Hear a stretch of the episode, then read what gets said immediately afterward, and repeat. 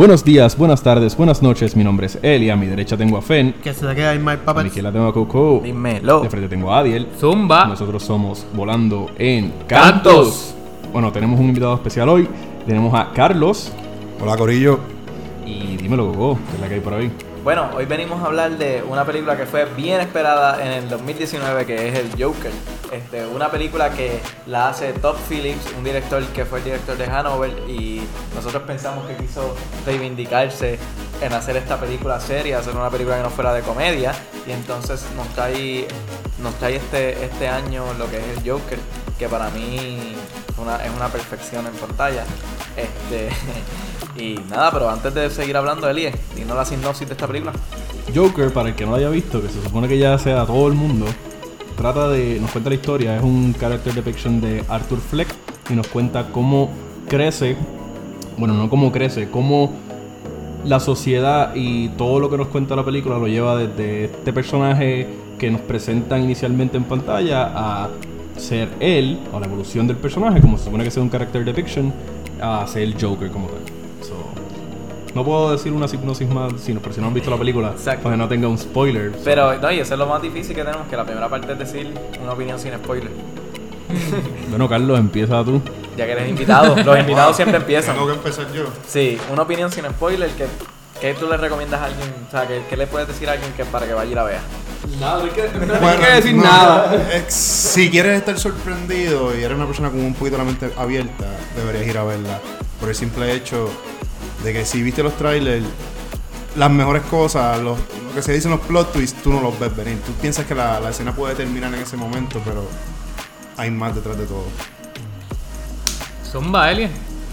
Eh, no creo que sea muy diferente el de Carlos. O sea, no sé, desde que vi. Honestamente, lo que tienes que ver el trailer. Yo siempre, desde que vi el trailer, dije como que esto va a ser una, una, una pieza épica de cinematografía, porque se nota desde, desde que te muestran la- las escenas que salen. Eh, pero esencialmente, nada, es, es la película de. Es la mejor película de. Y se lo va a tirar desde ahora. No, Sí, o sea, es, vamos. no, no. es el mejor origin story de un superhéroe o un antihéroe que he Eh, visto. Yo estoy igual que ustedes. yo estoy igual que ustedes, yo no creo que hay que decir mucho, en verdad. Si tú quieres ver una muy buena película, no tienes que ser fanático de superhéroes para, para verla. Y yo creo que todo el mundo debería darse el break y ir a ver esta, esta, este drama. Es un muy buen drama. Eh, eso sí es lo que les puedo decir, que no es una película de acción, no es una película de, de superhéroes tampoco. Es una película que es un dramón desde que comienza hasta que acaba. Pero no se van a arrepentir. Este es perfecta. Una película muy buena. Yo creo que es la mejor película eh, que he visto de DC. Diría, o es más, de, de DC y Marvel. Bueno, ¿qué? Sí. Bueno, este. Bueno, Fen, eh, ¿qué tú opinas? ¿Cómo era? Danos, una- Esta- danos, danos tu un opinión de review. Joker sin Sin spoilers. spoilers. Eh, bueno, como escribí en mi página de Facebook, realmente esta película vino a recordarnos cuán jodida está la sociedad. Y sencillo. Y me gustó mucho. Yo, este, en uno de los podcasts, no recuerdo cuál, dije que no estaba esperando tanto como todas las demás Sí, personas. papi, en el aquí. top 5. Te En el top recuerdo, te recuerdo. Y me cayó. Yo creo que yo ni siquiera vi el segundo trailer. Yo vi el primero. Solo se Sí, dieron dos. El Eso- segundo, so- sí, solo fueron dos. El segundo está épico. So, que, que no llegué con. Obviamente, la semana antes de que se estrenara, pues salieron todas las críticas y todo el mundo empezó a hablar. Empezaron más entrevistas y me llamó mucho la atención. Y cuando me senté, pues me voló la cabeza completo. Eso-. Adiel, te toca. Bueno, pues en la parte de que, pues de recomendarla, pues sí, es una buena película, me gustó mucho. Este, no mató mis expectativas, pero este sí se la recomiendo a todas esas personas que están estudiando psicología para analizar este personaje y, tener una experiencia con él, porque de verdad eh, siempre actores como, como Fénix, de verdad que, que es muy bueno analizar cómo hacen este personaje. Y, y sí, o sea, la película es buenísima, pero tengo el problema que creo que tenemos todos, que la gente la está poniendo muy arriba. Esto va a estar bueno, muchachos. Dacho, mira Pero ¿sabes aquí. qué? Quizás esto no es tanto de Fénix. Este el personaje de Joker siempre se ha prestado para esto. Porque sé que en clases de psicología daban la de Heath Ledger para que analizaras el personaje como tal. Ah, pero Heath Ledger sufrió lo mismo. Heath Ledger fue extremadamente sobrevalorada por el hecho de que murió. Y entonces todo el mundo empezaba a meter esta historia de que sí, pero es que Heath Ledger se metió dentro del personaje que se suicidó. Y todo el mundo, pues hay que ver la película. O sea, fue lo mismo. Y la- no, no es el Joker como tal, porque mira, nada de eso pasó con el cabrón de Bueno. Jared Leto. Y, a- No, y le trataron de dar hype. Bueno, pero- ya pero- todo supuestamente es el que enviaba ratones muertos. Exacto, y eso sí, creó tabloides, pero no creó el hype del público porque no pasó nada extraordinario fuera de eso. Y la gente, la gente habla de eso de Heath Ledger, pero la gente no nunca menciona que Heath Ledger no estaba haciendo esa película cuando murió. O sea, la gente, él murió haciendo The Imaginarium World of Dr. O sea, no, tiene nada que ver con su muerte. Es, es solo el- el- la mierda que crearon. Igual que esta película, como que van a haber asesinatos y van a haber todo eso. Y eso, pues creó el, O sea, esta película juega con la mente. No lleven a sus niños. Y yo veo a la gente repitiendo lo mismo. Como que había una nena chiquita al lado mío en It. Like, Sí, me that's fucked up. Es lo- no- yo no le veo ninguna diferencia. O sea. Sí, Era una, nena pe- era una nena pequeña, Corillo. O sea, ella apenas podía entrar a 4DX y estaba al lado mío. Trauma cada vez que. se- le daba más miedo 4DX que el payaso. Pero, o sea, eh, eh, la película matan gente, los descuartizan y todo. So, y esta película es como que no, no, no, no, no, no lleven a sus niños. Como que la gente está cayó en el hype. La gente repite lo que escucha. Pero también es que tenemos que dicen Joker, superhéroe, superhéroe igual a niños. Y yo creo que los papás todavía piensan eso. Bueno, pues deberían aprender el rating de R. De R y, Se pasan por... Casi no y, ver, y ver los trailers antes sí. de ver una antes de ver una película. Pero yo creo que ya desde ya de aquí para adelante ya vayan, vayan, vean el Joker y después vengan y retomen el podcast en el minuto que terminamos En ahora. el minuto 6. That's okay. Bueno, 7. Y ya, podemos hablar con spoilers. ¿Sabes? este, vamos a dividir primero la película. Vamos... ¿Ya vamos con los actos directos? ¿Tú querías decir algo? Sí. Algo, di lo que Las opiniones de los que yo- llegado. No, también, pero lo que estaba pensando, habían hablado de que Ledger se había metido en el papel un montón, pero es que Phoenix también. Él se puso a leer los medicamentos que leía, que tomaba el Joker para ver cuáles eran los efectos secundarios y eso fue lo que lo llevó a bajar tanto de peso. No. Son cincuenta y pico de No. libras. ¿O no? Yo vi una entrevista de él y él dijo que, que bajó de peso porque hizo una dieta estricta que consumía Yo leí lo 500, mismo calori- que tú. 500 calorías Ah, bueno. por día. Yo no tenía tengo- nada que ver con los Tengo un medicamentos. video, lo voy a compartir en la página. Pero, Porque él dice eso, que uno de los efectos secundarios que vio en todos los casos de las personas Sí. que toman esos medicamentos Por eso. es que adelgazaban. Pero Exacto, sí, pero sí. no Ah, adelgazó, pero no adelgazó por los medicamentos, Ah, adelgazó. Ah, no, no, no. Ajá. Yo no diciendo que se metió en medicamentos. Ah, ok, ok, por eso. que Sí, yo decía, diablo, O está él, él garete". leyó que un efecto secundario era o él- engordar mucho o adelgazar mucho. Y él dijo, pues vamos a adelgazar y pues hizo sus métodos. Eh, Pues, exactamente. Pero Heath Ledger, es- Joaquín Phoenix no es necesariamente un method actor, so él, él no estaba, él no era el Joker todo el tiempo, él vacilaba y hablaba mierda en el set y cuando tenía que ser, cuando decían acción, pues Cambiaba. él cambiaba su Seguro, papel como- está tan cabrón. hace. Está tan cabrón que puede hacer las dos cosas. Sí, no, Acá- es que hay gente, no, hay gente que, que quiere estar en el papel y, y uno de los mejores actores del mundo pues lo hizo siempre y Daniel Day-Lewis, Daniel todas sus Day-Lewis. películas fueron así. so- Pero sí, él, él no usaba necesariamente el mismo método que de hecho Ledger le pidió a Nolan dirigir una- un canto de la película y es el video casero que él hace, eso lo dirige él mismo.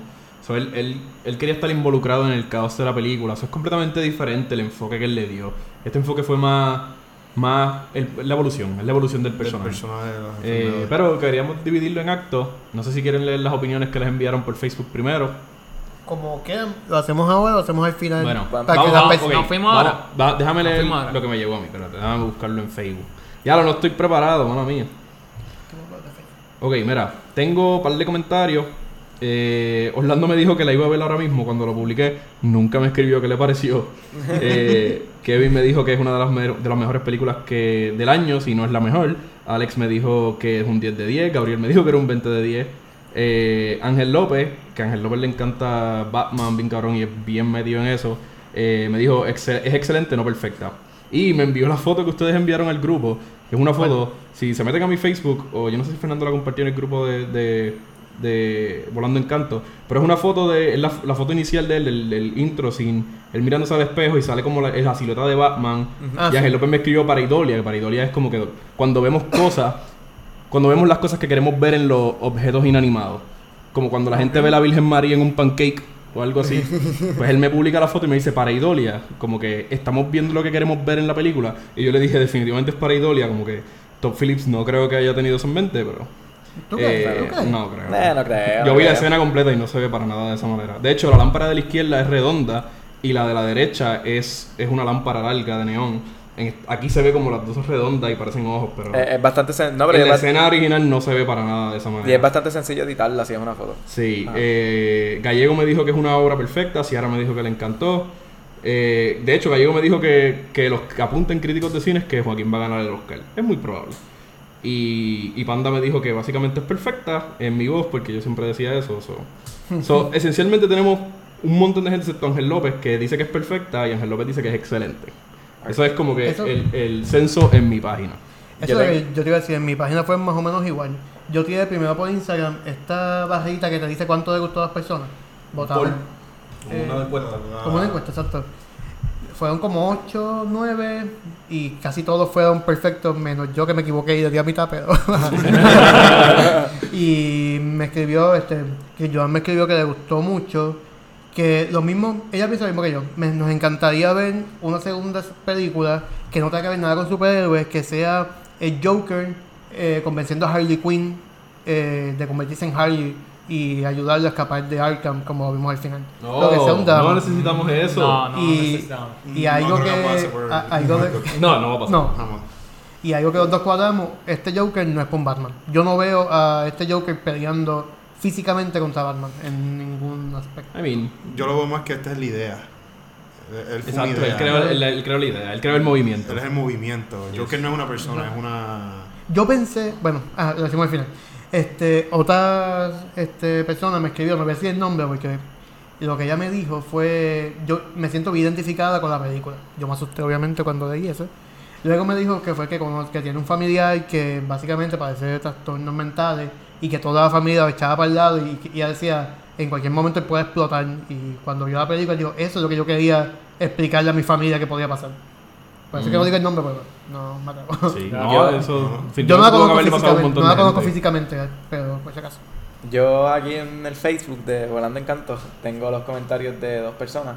Eh, uno fue eh, Puma, que es, él se llama José. José Luis. José José Luis. Luis. José Luis el Puma. José Luis el Puma y él comentó que es una importante una importante temática de pobre salud mental ciudadana en el mundo entero por la crisis del que provoca el capitalismo y el recorte de programas esenciales de vida como la psicología que empuja a todo el mundo a vivir en, en una miseria y tenemos una que un comentario de Elizabeth Lugo que puse que pone este caballero le dio vida a la historia. La película es lenta y larga, pero este caballero, maestro, se ha, se ha metido en este personaje que si no le dan el Oscar, me muero.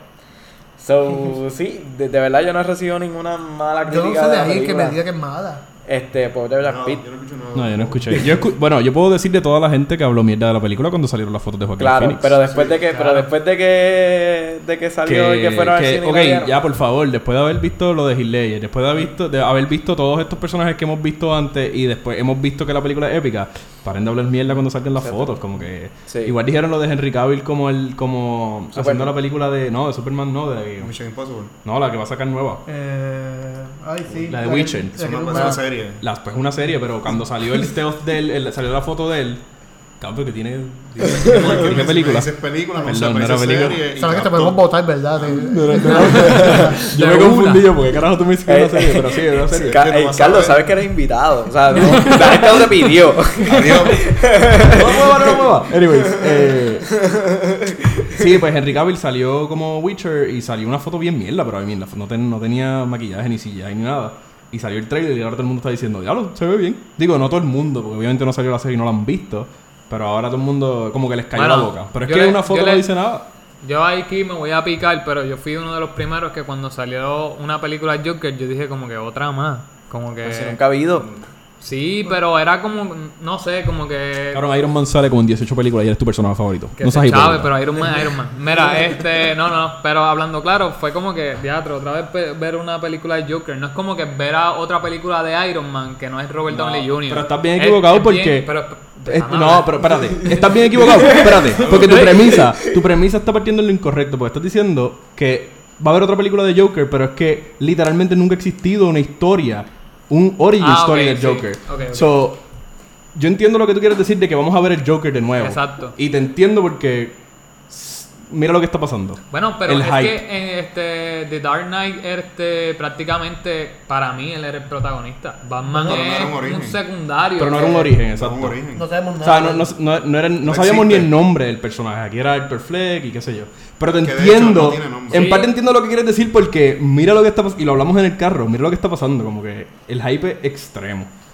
Y La no, película es buenísima. No, sí es buena. Es buena, pero, Pero no. es como hablamos, no es porque la película es buena, es porque la gente escuchó que era buena y están repitiéndolo y es el Joker y se montaron en el vanguard. Eso es lo que yo he visto. Porque loco, hay gente hay gente analizando la película. Películas que nadie analiza, nadie analiza todas las películas que ven y esta alguien dijo que había que analizarla y ahora todo el mundo está como que, "Diablo, sí, la película es bien deep." Y yo creo que la analizan porque los demás lo dicen. Yo creo que esta película es lo que debemos recibir del cine este a diario. O sea, Es una un película, una, es- es- esta es la película que tiene que definir el estándar de todas las películas.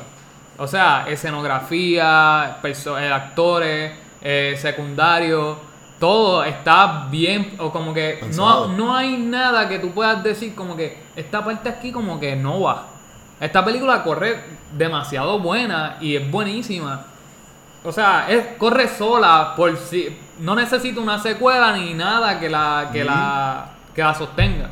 Y es buenísima, pero es que no es que la película de por, o sea, no es un extremo de que tú digas, diablo, el que tú puedas gritar para mí, que tú puedas salir del cine gritando como que diablo, eh, vean el Joker, está súper no es como para gritarlo, sí es como que para decir esto es lo que todas las películas deben coger como ejemplo para decir, como que este es el estándar normal de una película, que sea un 10 siempre. O sea, toda esta gente se mata, se mata, gasta un montón de, de dólares y tiempo para entonces crear una película que eh, malas tomas, malas, malas, malos diálogos, porque sabemos que, mira, John Wick 3 es una película con el peor diálogo de, yo creo que del mundo. Pero ¿quién va a ver esa película?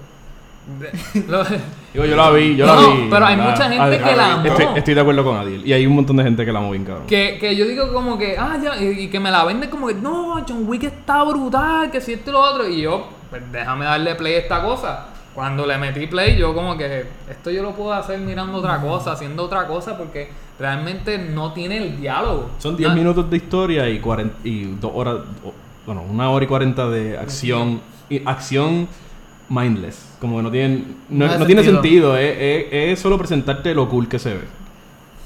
That's it. Como que Ok. no hay- No, no hay no, nada. Pero, by the Bueno. way, cuando vi este anuncio de Joker, lo tomé así, como que otra película de Joker. Como que voy a ver otra vez el Joker en pantalla y tal vez me decepcione. Porque teníamos el anterior que era Leto y mucho hype y mucha cosa con Leto y se fue en picada. Pero, pero, wow, perdóname, senda mierda. Senda mierda. Pero tú no dijiste que te gustó. ¿Leto? Sí. No. Leto.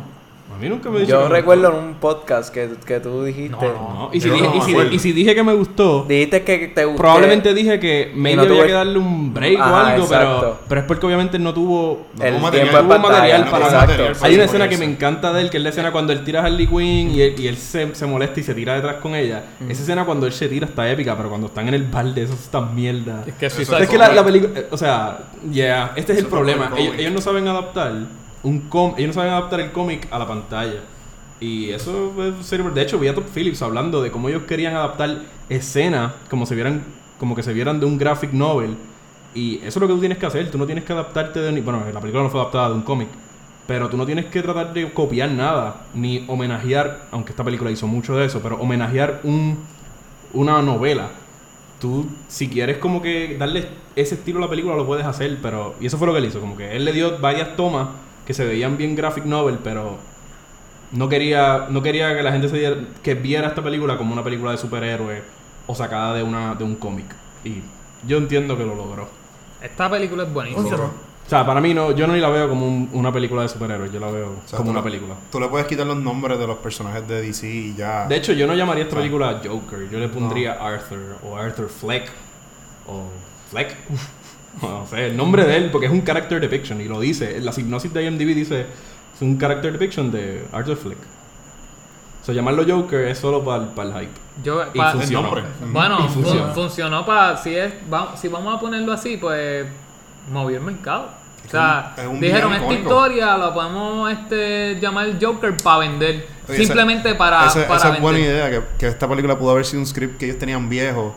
Y dicen como que, oye, espérate, aquí podemos cambiar estos nombres y poner que este es el, va a ser el Bueno, Joker. yo, yo Pero quiero hablar ya- de eso, yo quiero hablar de eso, pero hay que entrar en la película. o sea, Sí, vamos sí. a entrar a la Ok, película. entrando en la película, vamos a dividir la película en tres actos. Nosotros somos cinco morones aquí, so maybe estamos mal, pero vamos a dividirla desde el inicio de la película hasta que Arthur baila después de haber matado a los tres tipos en el subway. Eh, el segundo acto empieza de la, la escena siguiente hasta que él mata a uno de sus compañeros de trabajo y la, el tercer acto empieza cuando él sale ya vestido como el Joker con el full makeup y empieza a bailar en las escaleras y toda la cosa. Hasta el final. Hasta el final, obviamente. Ok, pues comenzando la película, yo a mí cuando empecé a ver esta película sale esta escena de, de la radio sonando contando lo que está pasando en Ciudad Gótica, que hay una infestación de, de ratas gigantes y que están buscando la manera de combatir con ella. Entonces Es una crisis de basura. Ajá, una crisis de basura. Este, entonces ven, presentan, a, presentan a Arthur Fleck maquillándose, eh, haciendo un, un- una, una cara triste con sus mismos dedos y luego la cambia a ser feliz hasta que no puede estirarla más y se le y suelta.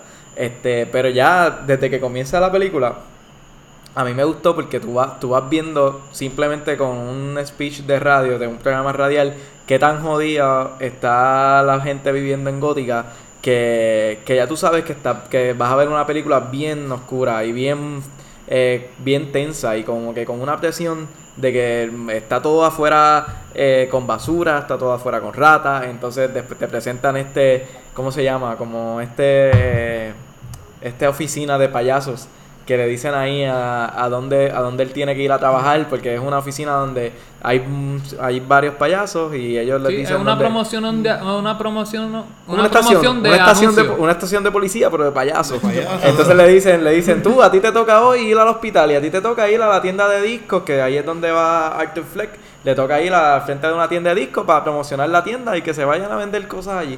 Entonces, esa escena principal que él se maquilla y se va a trabajar a ese lugar, este, es tan fucking triste como que, que lo, él está ahí trabajando de esa manera, ya tú sabes que él está raro, ves que los compañeros no lo tratan bien, entonces los nenes eh, les roban el cartel y él se empieza a perseguirlo, entonces luego de luego lo meten al callejón, le meten el cantazo con el cartel y le cae encima a, a Arthur Fleck y él no se puede ni siquiera defender. Este, de verdad que de verdad que para mí esa escena de verdad que para mí esa escena este, es bien... eh, eh, a mí me causó mucho coraje. O sea, de, ver, de verla. Y desde la película, desde que comienza, te está dando la vida de Arthur Fleck para que tú te sientas bien por lo que él vaya a hacer en un futuro. O sea, para que tú te digas, qué bueno que va a hacer esto, qué bueno que hazlo, porque todo el mundo se lo merece. Este, que después me vuela la cabeza, porque cuando entremos en los otros actos, quizás lo podemos discutir. Porque tú estás viendo este mundo así de jodido, pero tú no sabes si estás viendo esto a través de él o si, o si realmente es así.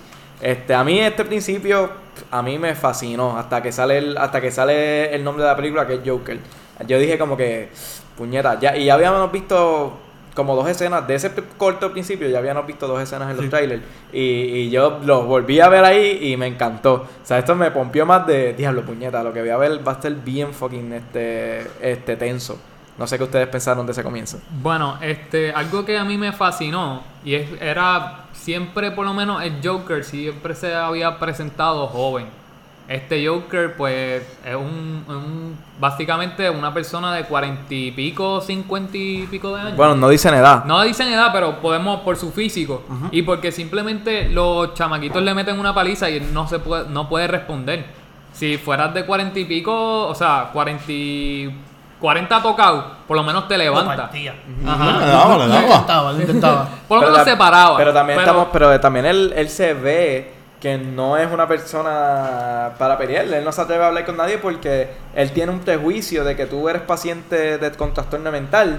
So, tú eres un.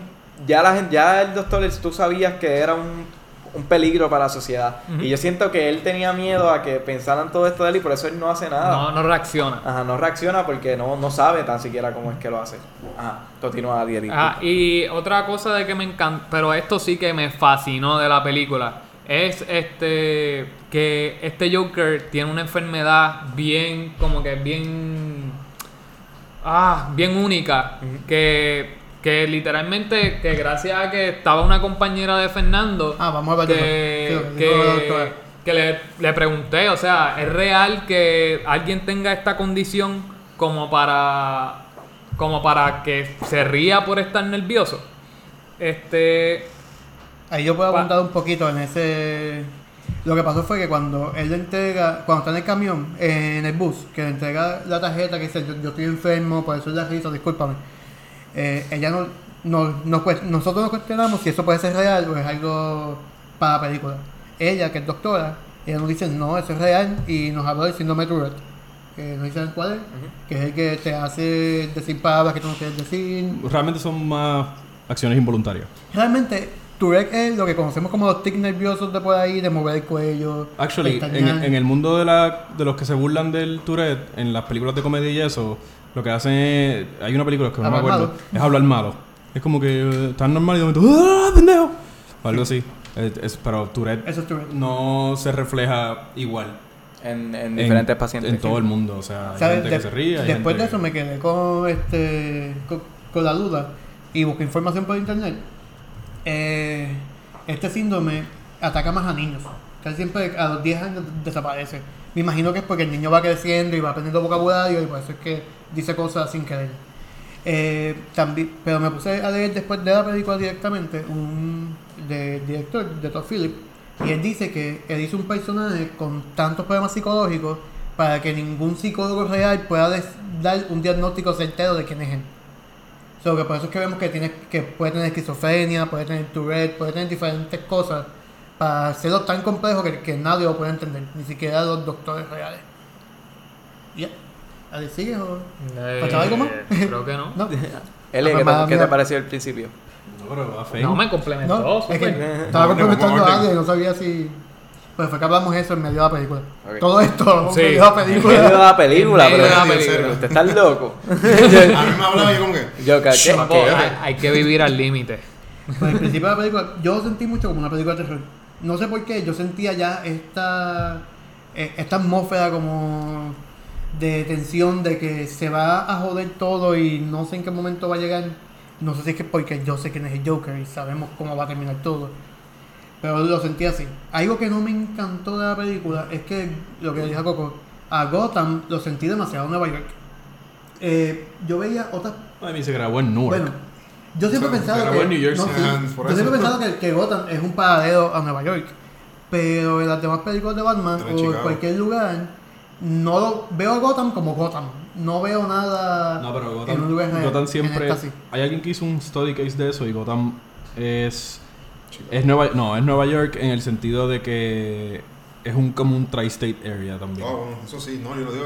Pero el centro, lo más probable, sí, es, Chicago. Chicago. Pero aquí querían, aquí lo que hicieron es, querían coger una toma de un lugar que pareciera viejo y Top Phillips rellenó con Sí. CGI y todo por ahí Sí, por lo, abajo. lo- lo que faltaba era un, un poquito más de atmósfera más gótica. Más gótica. Sí. Eh, que cierto, estructura Pero lo gótica. hizo, actually, eh, él, bueno, Pero él lo hizo en el sentido de que tapó todo porque esa, esa escena de ese escenario de Newark es bastante abierto, pero obviamente él puso CGI para hacer una infinidad de edificios en el fondo y hacer edificios que le dieran sombra a la carretera donde él estaba. Cuestión de que se viera todo bien opresivo y se viera bien depresivo la- el escenario.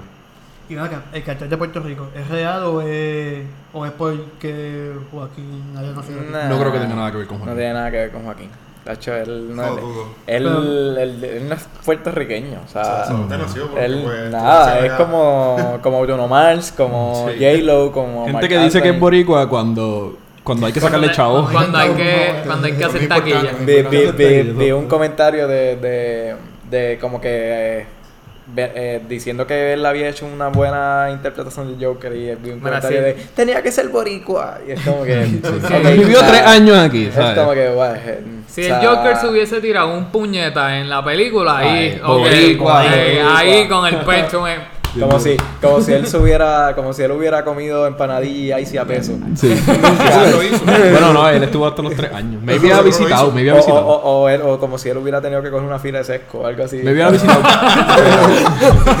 Eso te hace boricua 100%. Pero realmente él no explota, él no explota el concepto de que él es boricua como J-Lo. Porque yo siempre he dicho que J-Lo sería... Digo, J-Lo es súper talentosa para todo el mundo que quiera verla de esa manera. A mí no me gusta su música ni su actuación, pero...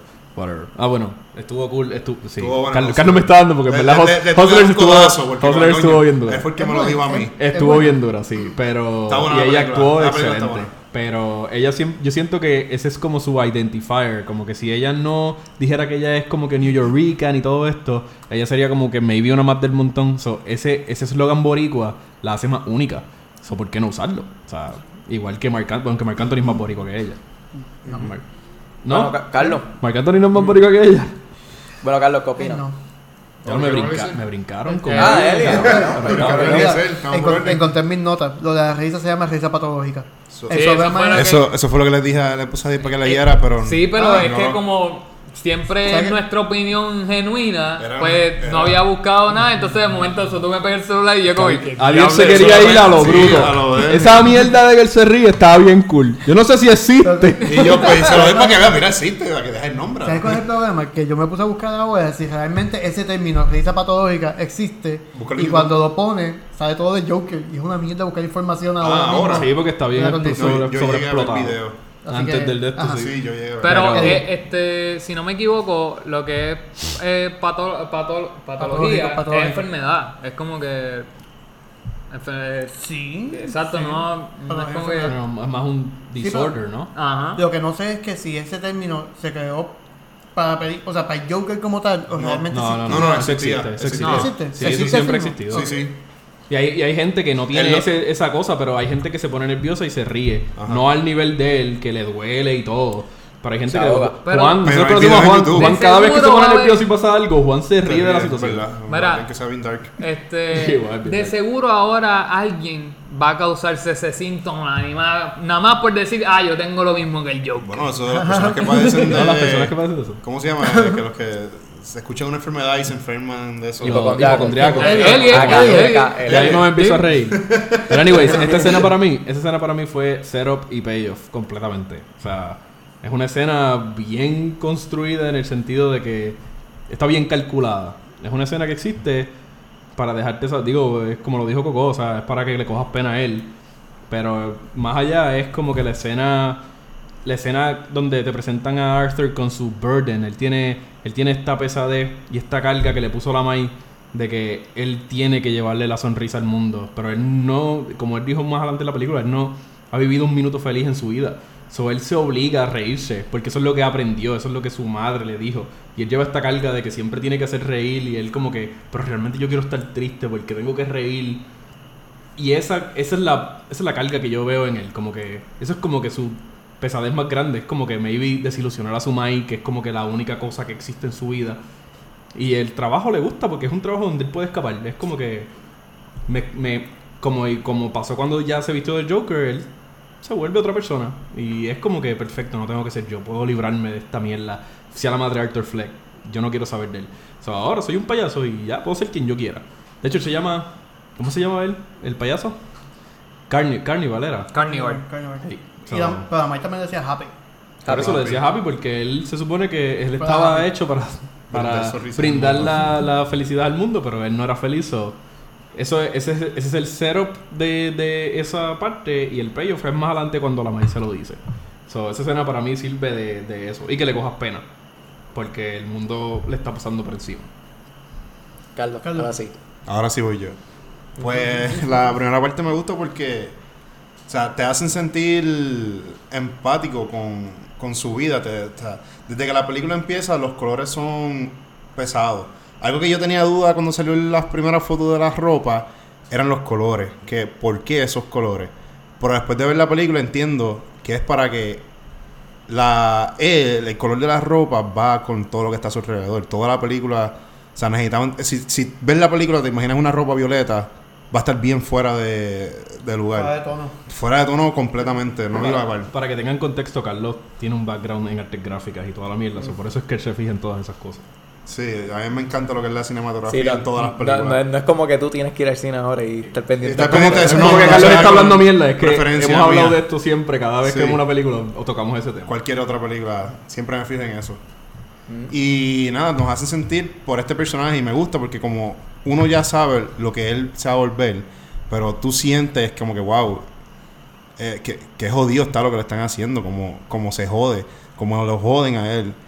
Y la tristeza que carga, como dice Eliezer, o sea, él se adelantó un poco ahí con un poquito de spoiler, pero se, adelantó, se- se adelantó ahí contando, pero te hacen sentir por él. Y, te ha- y, y, eh, y, eh, esta, esta parte es importante porque luego te, te hace dudar si tú debes estar apoyando lo que él hace o de verdad estás jodido y justificarlo. ¿Sabes qué? Eso vamos a hablar cuando lleguemos al final de este acto. Perfecto, sí, por eso mismo. Yo estoy del lado de que se jodan. Ajá, bueno, Ah, en ese momento todos estamos del lado de pues ese- esa fue una, una parte bien clave, porque te lo, te lo muestran de una manera que de verdad eso, eso, eso te, te, te molesta, como a uno molesta que le quisieran eso. ¿Sabes? Pasando de ese opening, quiero hablar de la mamá de él. Es que leí que él estaba obsesionado literalmente con la madre. Tipo como se obsesiona con Harley Quinn. Pero es que no- ajá, en el spoiler de que la mata. En el spoiler de que la mata, me jode esa teoría de la gente. No sé cuán, si, ustedes lo vieron de esa forma. Bueno, yo, yo tengo una teoría o de. vieron mucho amor de hijo y madre. Yo tengo una teoría de todo lo que pasa con eso. Pero Bueno. eso en el segundo acto lo podemos tocar porque es cuando. es cuando más relación hay ahí. Hey. Interac- interacción. Sí. No, no, yo estoy bien ya con lo mío, esa es mi opinión del primer acto realmente. Pues del primer acto. Eh, la mitad Bueno. del primer acto. del la primer mitad sí, porque... Esta es la mitad del primer acto. Sí, pues, esencialmente la, el, el Esta es la prim- introducción. Exacto, el primer acto se basa en eso. Eh, después seguimos viendo cómo cosas malas le pasan a, a Arthur Fleck. Y, y nada, esencialmente lo vemos como que romperse con, la, con todo lo que está pasando en la sociedad. Vemos cómo, cómo su trabajo lo trata mal, vemos cómo, cómo- su relación con la mamá, eh, cómo la psicóloga no le entiende y le hace las mismas preguntas. Y ahí lo que tocaba Puma decía que, que, que el mundo estaba bien fucked up y te pagaban estas mierdas, pero esencialmente él iba para coger medicamentos, no es como que él le importaba mejorarse, anyways. Era como que para tumbar ser él. Él no quería ser él, él quería estar siempre medicado y, y, y ser otra persona. Como siempre era en el- mientras estaba en el trabajo en su traje de payaso, él quería ser otra persona mientras tomaba medicamentos y nunca ser él. Y cuando llegaba a su casa, él, con su madre, él- todo era súper cool. O sea, me encantó esa relación que por lo menos él podía, él podía tener un canto de felicidad con su madre. Pero fuera de ahí, no sé si quieren tocar algo de la relación con la madre en el primer acto.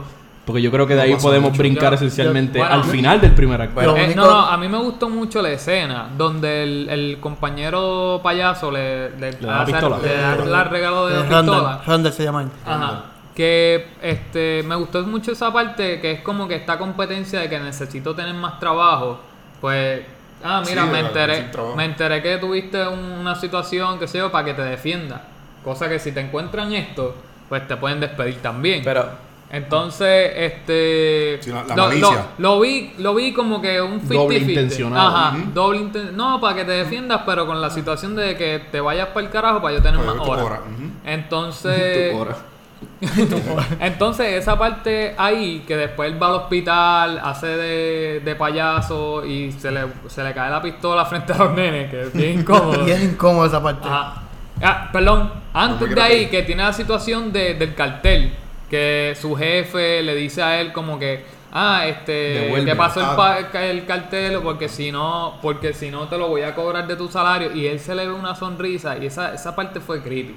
Sí, ese esa ríe- ese ríe parte fue, fue, fue como que lo podía recibir con, con o sea, con... Sí, la, la con close-up queja a él, a y su lo que sea. está- él, él está hablando, tú estás escuchando la- al jefe, tú escuchas al jefe por, en el background hablando, pero tú lo que ves es la cara Es de Arthur. Esta película completa se basa en close-up. Y yo creo Sí, que eso es lo que nos hace sentir incómodo en toda película. Porque o son lugares bien cerrados, O- o, que son abiertos, tienes un close-up O- del o- personaje. otra clave que me gustó fue que usaron el, el aspect ratio completo de la pantalla.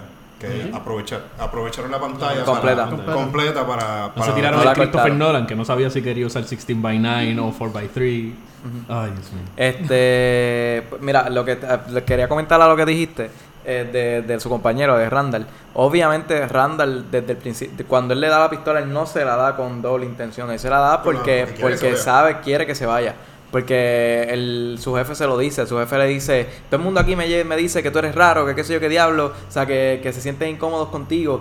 Pues ahí tú puedes, puedes asumir que Randall sabía. O sea, ¿Tú piensas que que- Randall es malo desde el principio? Sí, definitivo, porque Randall nunca es- fue amigo de él. no es malo, Porque pero- Que no fue amigo, no fue Ran- amigo. Ran- no fue amigo. Todo no el, es que- mundo, exacto. todo el mundo es egoísta, todo el mundo quiere sobrevivir. Exacto, Randall no es que sea malo, sino que no era amigo de él. Y por eso cuando, brincando, dando un spoiler rápido, cuando los guardias lo entrevistan, ahí es que él se caga y ahí es que él busca a Arthur. O sea, si él fuera un amigo, lo hubiera buscado desde un principio y tú hubieras visto una mejor relación. So, su intención no era buena desde el principio. Bueno, pero es que Eh, acaban de, como la forma que lo acaban de explicar, como que no, no estoy convencido de la parte de que dicen como que él buscaba sobrevivir, como excusando a, a Randolph, como que, mira, toma esta pistola, o estoy haciendo esta puerca, ah, no, está buscando sobrevivir. No, No, no, pero- me excuses a Randall, Pero, era un brother, puerco, punto y se acabó. Un, un puerco puede ser Arthur Fleck por lo que hizo. Y vamos a defenderlo. Ajá. O sea, no, no brinques el charco. O sea, Eh. Si, si nos ponemos de Yo parte Yo de entiendo. defendiendo. Lo estás, estás defendiendo a Arthur Fleck. O sea, No, vamos, yo vamos no, a yo no defender. estoy Eh, diciendo Arthur que en no ese está- momento no hizo yo no estoy de nada. acuerdo O sea, con Arthur- Arthur. Arthur no hizo yo nada. estoy diciendo En ese que momento era una en buena persona. momento Arthur no hizo Mira. nada, pero sabiendo lo que va a pasar en el futuro y sabíamos. viendo lo y viendo lo que pasó en- y viendo cómo lo trataron, lo justifica lo que hizo. No. ¿No Otra lo cosa. justifica? Ah, Vamos, Otra vamos, cosa- seguimos, a lo Eso es otra cosa. ¿no? Otra cosa que quería decir, de otra cosa que quería decir, lo que dijo Eri es de la conversación que tuvo con su psicóloga.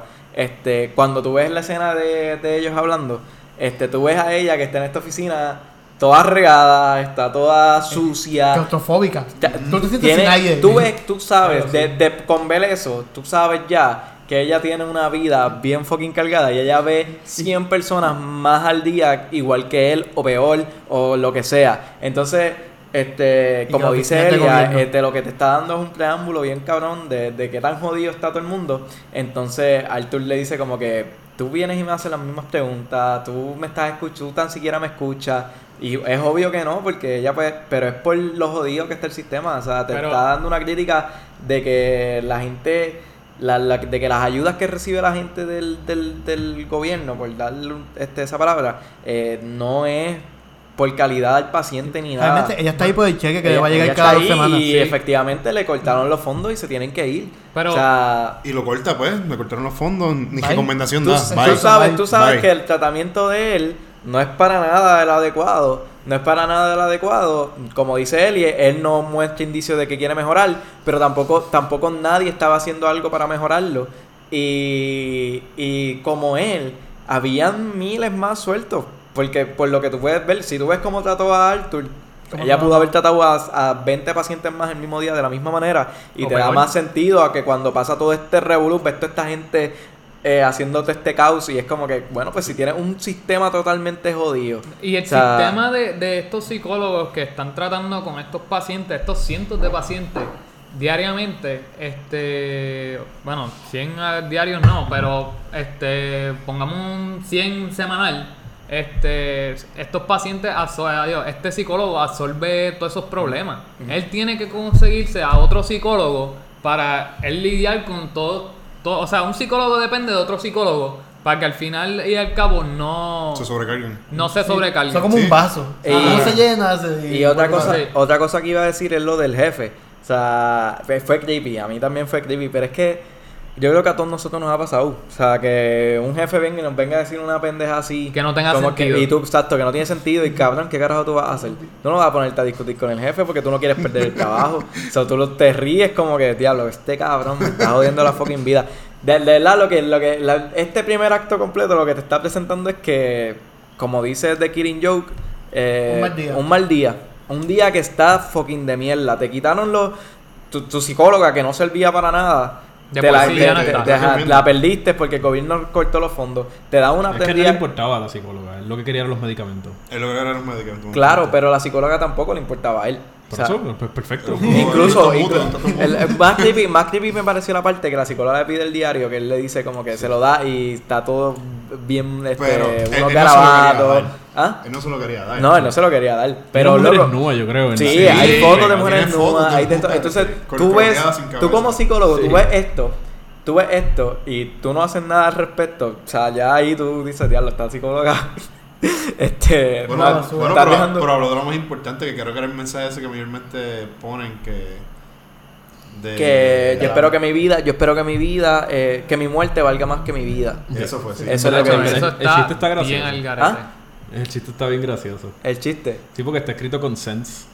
Como que yo espero que mi muerte haga más sentido que mi vida. Eso Ajá. es lo que se supone que diga, pero está escrito como yo espero que mi vida haga más sense en- y está escrito como centavos en vez Ajá. de sentido Ajá. que mi Ajá. vida. Exacto. Eh, El chiste estaba, el chiste estaba- That- that- bueno, como que valga más. Exacto. Pero si tú lo ves es como clever. Me Ajá. preocupa, ¿sabes? entonces, Me este, preocupas. no, no, es un humor tuyo, Eli. es- Porque doble, doble sentido, o sea, es en el sentido de que valga más y de que haga sentido. Está cabrón, está Claro. es un buen chiste. Bueno, es un, es un buen chiste, cabrón. Eso es un chiste estilo Sheldon, loco.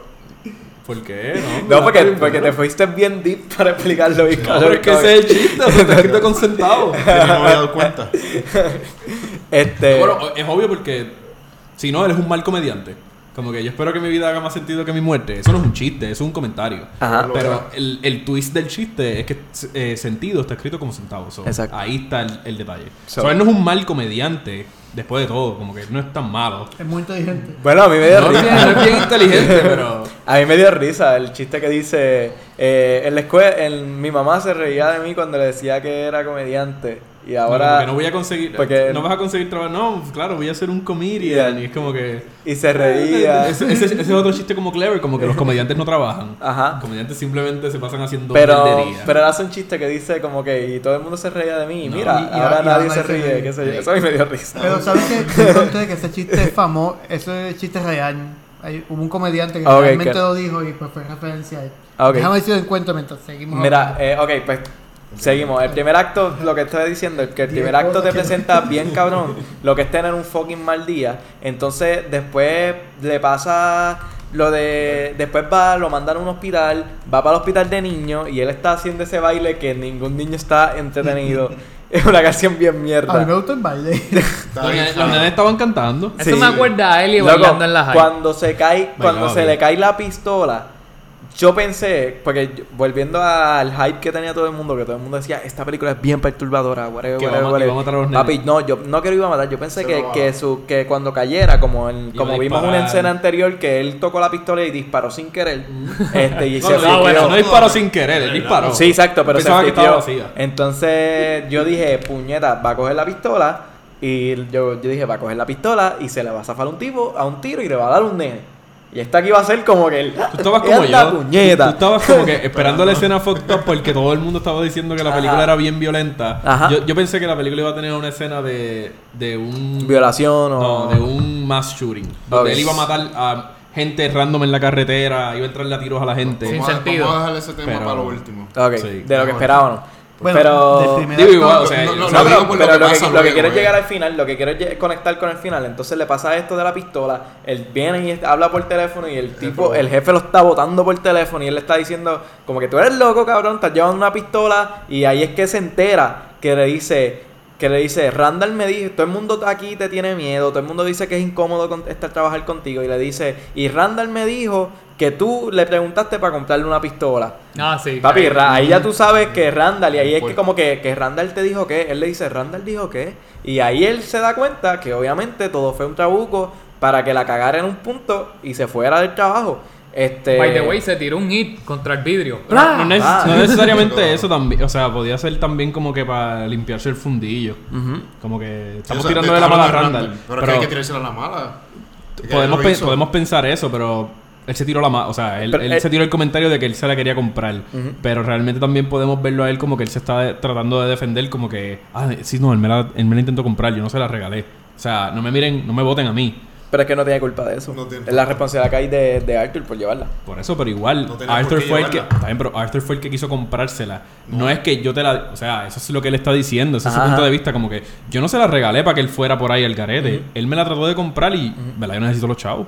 Esa es su, esa es su defensa. No es que él también le quiso tirar la mala. O sea, podemos verlo de los- ambos Exacto. lados. Sí, sí, sí. Ay. Pero obviamente todo esto se complementa para que su día siga siendo una total mierda. Y no hablamos de. No hablamos de, de cuando sale del, de la psicóloga y la hacemos de caja al nene chiquito y el nene chiquito se pega a reír por Esa- fin. esa- Es Bueno, de las sí, hablamos de la risa Ahí fue que hablamos Ajá, de la risa ah, perdón. patológica. Pero eso fue cuando que explicamos. Sí, pero Hasta no el hablamos que, que, de que para los niños él era gracioso. Sí, era- pues, pues nada, pues pichado, así lo hablamos. Entonces, este, ahí es que pues él está frustrado, se da contra el cristal, tú ves cómo está ya él jo- este, diciendo puñetas, o sea, el fucking día de mierda que estoy teniendo, se va para el subway y se encuentra con estos tres borrachos que están jodiendo a una, Hostigando a una a mujer. una mujer. Llegamos acosando, a- acosando. Espérate, como llegamos aquí ya está rápido. Bueno, porque es Porque que... eso es lo que va. Eso es lo que Bueno, pasa. eso Eso es lo que va. Un momento, Bueno. aquí, aquí no pasa todo de... Lo de Domino, ¿no? Que Exacto. llega, llega a la casa con. No, él está de camino a su casa ahora. Está de camino a la casa. No, él todavía no Ah, ha matado. eso pasa de- Eso va después. Eso pasa después en el segundo acto, cuando va se conocen. Eso es cuando él busca los, medicam- Ah, los Que le medicamentos. hace el... Ajá, Sí, exacto. güey, él pues, tiene los medicamentos pistola. en la No, mano. actually, eso, eso pasa, eso pasa antes, antes. de todo. Antes, Antes de de lo de la pistola y lo del hospital y todo. Porque eh, eso pasa justo antes cuando él cuando dispara la pistola por primera le decimos Domino a la, a la muchacha que es vecina de él. Espérate, esta porque- parte es bien importante. Porque ella es la Sí, que hace, la no, que hace de Domino en Deadpool. Se llama Sophie. Sophie. Sophie, Como sí, Sophie sí, no, Turner. no digamos Sophie se llama Sophie. Como Sophie. Sophie Turner. Pues ella, Sansa. él, él, él ve que ella le hace el gesto, él se lo hace para atrás y es como que ¿Cuál es el gesto? el gesto es como que se están De volando la, cabeza, como con una pistola. Y él ve y él, él como que conecta con ella. Eso es lo que él, eso es lo que él ve como tal. Y de ahí es donde, donde pasa a hablar con su madre. ¿Sabes que yo no la reconocí a ella? Sí, yo, se lo- viendo- yo se los Sí, dije en el top oye, 5 que hablé- y yo sí, fui al, al Q&A con Sí, ella. A, a mitad de película yo, ¡ah! ¡Este es Domino! No, no, no, la cosa es que nadie si me escucha un si carajo lo que no lo dice en la sala, yo no me entero. Yo estaba como ¿En que, ok. No. ¿En serio? ¿Tú no Sí, tienes yo tampoco? no, no, yo tampoco. Ella es tan buena actriz que me vendió el papel. No, es sea, que, o sea, es, es, una, es peludo, ¿verdad? El pelo está así, pero Yo recogido. yo lo que ahí fue, cuando sale con el moñito que se ve el Ajá. hacia un lado, pues yo, ah, ok, es Domino. Anyways, esa escena después de ahí, él habla con su madre y ahí vemos la conexión con su madre y la conexión que tiene su madre con, con Thomas Wayne, porque ella trabajó con él y ellos quieren, y ella quiere como que lo ayude eh, de manera finan- Financieramente. finan- eso mismo. Yo no sé si financieramente, financieramente, whatever, ustedes entienden lo que quiero Ah. decir. Pues ella quiere que la ayude y entonces eh, hay una... O sea, mentira, no, la entrevista pasa mucho después. Eh, vemos la conexión de ellos y cómo él la, la lleva a dormir y toda la cosa y de cómo ella lo regaña todavía, como que, ¿qué fue eso? Baja el volumen. Y fue el que tiró un tiro. un tiro. Que de ahí ya hablamos de todo, conectamos a la parte esencial, que es la parte del tren, que es cuando entran estos tipos que trabajan para Wayne, que no lo sabe, pero sí se ve que son gente de, de una clase diferente, ellos tienen dinero.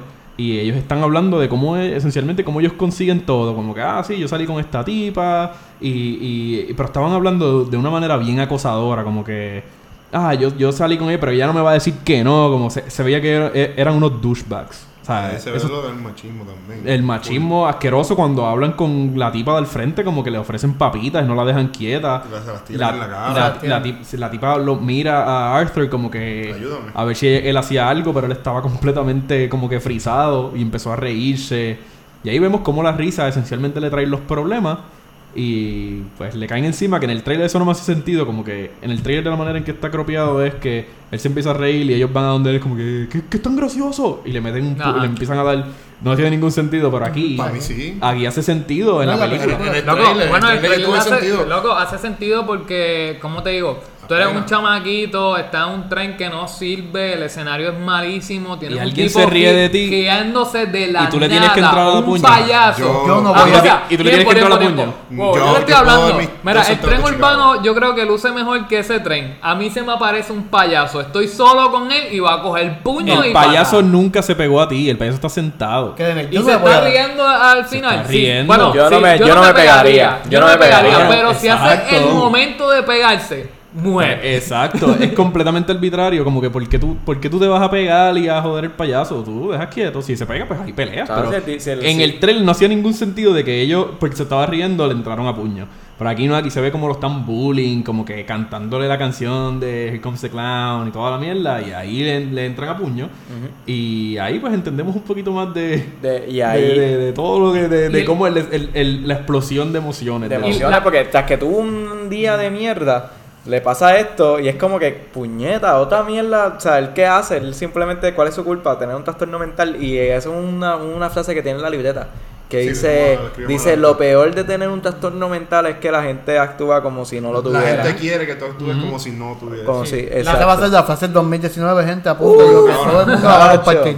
tacho, prepárense postures, ¿no apúntenlo, apúntenlo. En octubre, todo el mundo vestido de Joker. Con, con un cartel en, la, mano, en el. Cartita. Con un cartel. Pero se dieron cuenta que en esa misma escena él, él está tratando de buscar la tarjeta de su Ah. condición. Sí, papi, pero yo- y, Porque le dice de que y- tiene y él no la tiene. Él no la No la tiene porque la negrita nunca se la devolvió a la muchacha. Sí, papi. Pero, anyways, él no, él no pudo meter la mano en ningún lado porque cuando él trató No, de meter no, la no mano Sí, pero tiene, él tiene múltiples tarjetas. anyways. Debe- debería tenerla. una. Debería, Debería, sí. Pero es que el jefe tenía una de él, o sea, Sí. ellos, tienen, ellos tienen múltiples. Pero, eh, anyways, ellos no lo dejaron meter la mano en el bulto. Sí, Una vez cuando él va a meter la mano en el bulto, Ah, se lo ellos se lo quitan, es quitan. verdad. Se lo Dicen, ¿Qué estás quitan. buscando? Ajá. Y ahí como Y que, ahí es le que- empiezan a dar. y explota. So, eso, ese, ese es el trigger de ellos.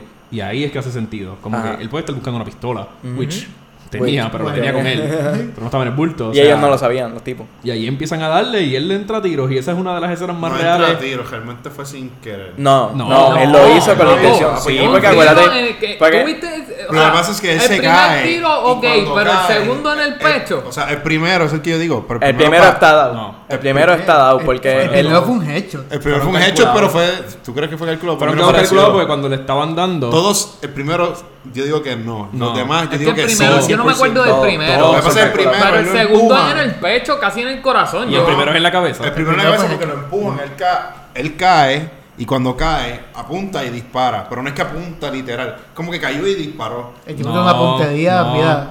Él no cae, él, él, Él Arthur, cae. no, a Arthur Él le están dando, a él le están dando y él, él no tiene emociones ya. Tú lo ves como que motionless ahí, como que, Como que corriendo esto los cantazos. Y de momento pasó. ves el tiro y de momento ves el segundo tiro. Y fue todo tan rápido que no hay manera de que el primero es un accidente, accidente, como que estaba planeado. Ya él dijo como que pues, no tengo salida, o sea, me van a matar aquí. Y me gusta porque la película no tiene miedo en dejarte la toma completa, en procesar Sí, lo que está pasando. Pero la- y, eso es algo bien, bien bueno que, que sucede y ya. Ahí ya, y, y lo ves. y los tiros fueron reales. Fueron Sí, reales. fue- el eso digo, sonido fue bien real 38 todo. fue bien real. Yo y... estoy- Así que- Y lo dejó sordo, actually. Yo estaba Eso de acuerdo. eso yo estaba también. totalmente de acuerdo con que se defendiera. Pero no estaba de acuerdo, y creo que esto es porque vivimos en el siglo XXI donde se ejecutan los tiros. O sea, donde los pega. La cabeza, cerca del corazón. Ah, él no sabe. Y- él- No, yo creo que si yo estuviese en esa situación, yo no. Eso es ejecución. Sí, yo tiro el tiro ya. y a donde llegue. Exacto, donde llegue gana. Yeah. Pero queda, cosa no, primero, pero a mí me encantó que, que ok, primero fue el, hecho, el primero fue hecho, el segundo fue en el pecho, pero los tenía al frente. Y en la Entonces, el ulti- pero el último fue Lo en la nalga. Papi, lo persiguió, eso me encantó. Claro, tú no puedes dejarle bueno, pero, pero eso a mí me Porque de- encantó de porque hecho, la ahí. ella. Yo Exacto. siempre estuve preocupado por ella. Yo dije, ella lo vio, aunque esencialmente Ella ella, se lo bajó. defendió. Ella la Pero ¿sabes qué me defendió. Si él no dispara, posiblemente ella lo hubiesen violado ahí. Claro. O si él no estuviese. Eso es lo que, me, no lo que yo que me si si gusta. estuviese, que, ella estuviese muerta o, O violada. o cualquier cosa. que te- Pero, pero a mí me encantó que lo persiguiera y que lo matara en la escalera. O sea, eso yo era ahí, defendiendo dale, a pegar el Arthur A tiro. capa y espada. ¿Ah? Defendiendo a Arthur Eso- a capa eso y es lo que espada. me gusta el principio pero de la lo que, no, pero no estoy hablando que esté bien, estoy hablando que la escena me fascinó a- ahí porque ahí No, es la que escena él- fascina, pero yo considero que como que para justificarlo a él, después de eso, pues, Pero ¿quién lo está- diablo. ¿Quién lo está justificando? Pero es que igual, o sea, ponte en sus zapatos. tú mataste ya dos tipos. No puedes dejar evidencia correr. Estamos en los Ajá. 70. Bueno, aquí no hay ca- cámara. Esa es Mira, la cosa, eso era lo que estaba hablando. Mira. Que, que, que los otros días, cuando salimos de la película, eso era de parte de lo que estaba hablando con Fen. Que fue Conmigo. que esta- estos criminales, cuando cometen el primer. O sea, lo, o sea, te meten un chip de que X cosas están mal en la vida, que no las puedes hacer como matar. Pero una vez tú matas y ves que al momento no tienes consecuencias, pues tu segunda muerte tú no le das como que a la primera la consideras y te niegas a ella. Pero entonces una vez lo haces, es como que ves que los villanos dicen como que no tengo ningún, ninguna consecuencia al momento, pues voy a seguir matando. Entonces esto es lo que hace que el, que el Joker mate al tercero, como que no es por, ¿cómo te digo? No es por no dejarle evidencia, sino que ya a él no le importa. Sí, pero eso, no funciona en gente normal también. no. Eso, eso funciona en psychopaths. Yo lo veo más que este él tomó control de la situación, Ajá. algo que nunca había tenido. Exacto. O sea, él, él es un psicópata, Bueno, esencialmente. tú te das cuenta porque deja de reír, so, que Él- ya no está nervioso. por Él lo no que está nervioso, pasando. eso es otra cosa que me di cuenta y yo creo que se lo comenté a Eliezer cuando Sí, estábamos la risa hablando. falsa versus la risa de. La risa es real, exacto. Ya de cuando él toma control de la situación, él no tiene la risa patológica. Ya no- ya no se Y cuando se ahoga. ríe es porque está riéndose él, no por la risa en la enfermedad. Por Pero, cierto. by the way, cometer un crimen en esa época era... Sí, pero también él es un psicópata, o sea, él, él no procesa human emotions de la manera en que nosotros lo hacemos. Si yo llegase a estar en sus zapatos, yo me estaría muriendo de camino, como que o todos los días de mi vida, Todo el mundo pensando lo en el sabe. crimen que cometí. Ajá. Todo el mundo lo sabe, todo- me están mirando, me miraron por más de dos segundos, esa persona sabe lo que Exacto. dice. Ellos, la gente, los psicópatas, bien esquizofrénicos, o sea, la culpa te pesa. paranoia. Y una paranoia es ridícula, pero a la gente, Pero a los psicópatas, a los sociopaths como tal, eso no le pasa porque el- los human emotions ellos no los procesan de la misma manera. Y hay veces que como se sienten en control, eso se, es placentero. O sea, en la Como serie que nosotros a veíamos en Mindhunter ellos toman, hay gente que toma tokens, hay gente que, que los bien psicópatas toman brasieles o cosas así cuando matan a mujeres, eh, como Ed, Ed Kemper. Kemper. Eh, tienen que ver la serie, la serie está bien dura. Toca ese tema de los, de los sociopaths y, y. Muy buena. Y, y es, Primer es definitivamente la mente de él. O sea, él, él no es una persona normal. Si él fuese una persona normal, cada vez cuando los policías van a hablar con él en el segundo acto, él estaría muerto. Se queda frisado y él está normal. O sea, él habla con ellos como yo. Porque no les afecta. Oye, yo me también, cago cuando me pero también por tenemos que pensar, pero también tenemos que pensar que estos cabrones, que estos cabrones le estaban dando una prendida. O sea, puñeta. Sí, pero no hay defensa propia que valga. O sea, tú mataste tres tipos. Mataste tres tipos. No hay. Acho. no hay- Ah, no hay- no, o yo sea, no justifico las muertes tampoco. Yo no justifico no- la muerte, pero anyways, ellos son ricos. O sea, Pero todo esto te tiene que pasar por la hizo. mente. Ellos son ricos, tú no vales nada. A ti te van a matar. Eso él lo dice más entonces, adelante. entonces está bien que lo dice mucho más ah, adelante. Entonces está bien que le estén dando la prendida. O sea, no. Y él se defendió porque tú no sabes lo que, lo que le podían hacer. No, y si sí. Ahí entra, ah, ok, ahí entra al- Legalmente no, legalmente entran dos cosas. Está homicidio primer grado, segundo grado, whatever, y está lo que le- antes era como que, digo, eso es asesinato, está lo que era homicidio, que tú puedes entrar ya en, en el, El- conflicto de que fue defensa propia. Lo ilegal aquí es el tercero. Tú- El es que tú no- tercero es la que no hay Eh, perdón de y Dios lo que lo remate, perseguiste. y lo Ah, remate, el remate. segundo él lo remató en el piso. En el So, piso. Ya no fue necesariamente un asesinato calculado porque te estás defendiendo, pero el tercero lo fuiste y lo buscaste y ahí se te jodió el caso. Y otra cosa El importante asesinato en primer grado tiene cadena perpetua o 99 años. Su lenguaje corporal cambió por completo también. Sí, Él lo estaba bien tímido. Está en control, Está, está en está en control. Está en control. De hecho, en la escena que le sigue, Que que sigue, cuando acaba el primer era- acto, Se mete al el baño. baile- el baile épico que él hace es, bien messed up, pero ese, ese es como su ritual. Ajá. Ese es Esa el es la transición. a mí- es- lo único que yo estaba pensando era en, ¿cómo se llama la, la colombiana, la novela colombiana bien, la, novela colombiana, la novela colombiana más famosa que existe? Pablo Escobar. No, no, no, no, novela. Pablo Escobar, Pablo Escobar es real. Este, ya lo se me olvidó el nombre de ella, pero ella, ella mataba y ella engordaba. José, Eh, em, tijera. José Rosario Tijera. Tijera. Rosario Tijera tenía Tijera. esta cosa de que cada, cada vez que mataba a un hombre se perdía por semana y cuando la volvías a ver estaba bien gorda. Y eso era, si tú la veías gorda, ejemplo, le daba ansiedad, le daba ansiedad y pues se ponía a comer y se, se escondía. Y eso era como, ya tú sabías que ella había matado a alguien. O Pero sea, no, no sentía tanta culpa porque ella volvía y lo hacía.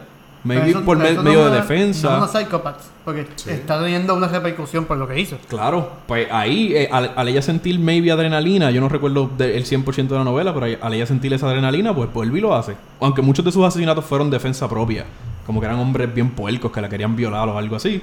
Y ella usó tijeras una vez para matar a alguien. Ella cortó unos- unos No penes, sé- no sé sé ju- yo. bueno, eso se justifica. I mean, Ah, este- anyway. estamos entrando moralmente. Esto, esto es un tema bien sensible. Nosotros no somos, no somos aptos para hablar de esto. Sí. Anyways, joven, podemos brincar. Anyway, entra al ba- baile. entra al baño hasta este baile, by the way, el baile fue improvisado. O sea, él pusieron música, Sí, pusieron música y, y Top Philly le dijo que hiciera lo que quisiera y él puso a hacerle el Y baile. él comenzó a bailar, se grabó y eso se quedó. Y la- Y las tomas en esa escena son bien creepy, te dan un- unas vibes, los ángulos de la cara, Ah, los sí. reflejos. Sí, de que verdad. toda la película fue bien dark. No, no, pero esta escena. No, esta escena particularmente. Esta escena No, particularmente no. porque tú estás como que. Él está feliz, él está bailando porque tiene control de su vida, al fin. O sea, Y a la gente normal como nosotros no, no, no nos hace sentido. Esa Ajá. escena no hace sentido porque como tú mataste a alguien y, tu primer así. instinto no es esconderte, que es técnicamente lo que él hizo, pero no es... Sí, es, pues, es cuando se- la puerta es pensando cuando- que alguien lo está siguiendo. Claro, pero cuando una vez se siente seguro, es- Se deja el poder que le fluye por las venas es tanto que él está unísono con lo que está pasando en su cabeza y en su vida. Él está literalmente bailando al ritmo de la música de su cabeza. Es como algo tan desquiciado, pero, pero lo puedes entender. Puedes, puedes entender lo que acaba de pasar. Porque entiendes Puedes- que eso es tu naturaleza. Pero sabes que en muchos de los cómics y e historias de él, él siempre termina bailando. Casi siempre con Harley, casi nunca solo. Que esa es la famosa imagen de ellos dos bailando en medio de la oscuridad después de... Ella bailó con su mamá en escena. en- él siempre bailaba con su mamá. O sea, el baile para él era algo bien. Liberando, sí. Era, era- para todo. Sí, entonces esta es la parte donde sale del baño este, y Empieza el segundo le va, le va donde la vecina. Y la besa. Y, Y la besa. y la Pero besa, eso, y tiene- esto pasa en su mente. Y tiene relaciones. Bueno, no lo, sexuales. sab- no lo sabemos. No lo sabemos. En ese punto Por eso fue que le di un cantazo a Eliezer. Sí, no, no iba a decir nada, pero. Ok. Porque Eh, hasta este punto tú también no lo sabías que era imaginaria. Sí. Te estabas Tú piensas, tú Claro. piensas que de verdad Sí, con ella. Yo dije, wow, qué talento. Ahí, ahí lo que vemos es a, a, a este tipo, A Arthur. A Arthur llega a la casa y cojones. está con la mano y toda la cosa. Y, Y vemos, y vemos como. ¿y quién? Ve- Y toca la puerta. Ella, ese, ese es cuando No, ella llega. no, No, él no, toca no. la puerta, ella abre y la besa. Y la besa. De golpe. Ya ella Sí, había ido a la puerta antes. Digo, no- nos brincamos una escena en el acto 1, pero no es, es, es importante, pero no era tan importante que es la escena cuando él les toquea y él la, él la visita y ella va a la puerta de él y le dice, ¿tú me estabas siguiendo? Y él le dice que sí, se lo admite y ella le dice que eres funny, como que ah, ah, quiere ir a verme al stand-up comedy. Y ella le dice que sí. mano, y ella le dice, stand-up comedy sí, tan Arthur, no hay problema. En ese Es- momento fue que yo me di cuenta que ella no existía. Yo, no me di cuenta hasta que. No. hasta ¿Por que qué, pasó ¿Por qué te diste cuenta que ella no existía? Porque cuando se conocieron Bueno, en el elevador. existía, lo que no No, existía no, era la relación. La relación, exacto. no-. Porque en el elevador, cuando Ajá. hablan, ellos no interactúan como si son conocidos. Ellos en ese momento no se conocen. Y después ella le dice, ah, gracias Arthur, te veo. Como cuando lo invita al stand-up comedy.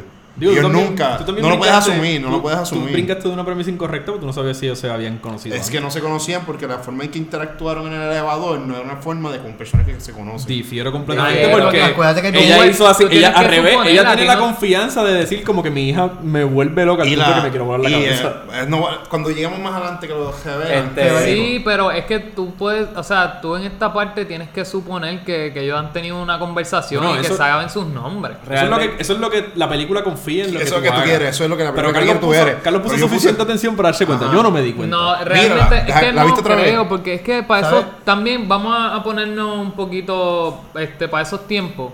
Este, como que tú dices, todo si el no mundo lo ves, sabe. no lo puedes asumir, Eh, así es verdad si no- que si no- si no te- lo explica, Si no lo explicas, no lo puedes. Ah. No, te entiendo, o sea. Pero te entiendo tu punto de vista por completamente. Yo- no, la película lo que- a mí lo que nos hace ver porque nosotros, yo creo que nosotros tres entendimos lo ¿Sabes mismo. cuando yo empecé a dudar por No, la ya, nena? te tiraste Por- la línea de nosotros, so, me partiste como al ver Yo empecé, yo empecé a dudar de esa relación cuando la nena, porque la nena dejó de salir de momento. Eso, lo que importar. quiero hablar más ahorita. Dejó de importar.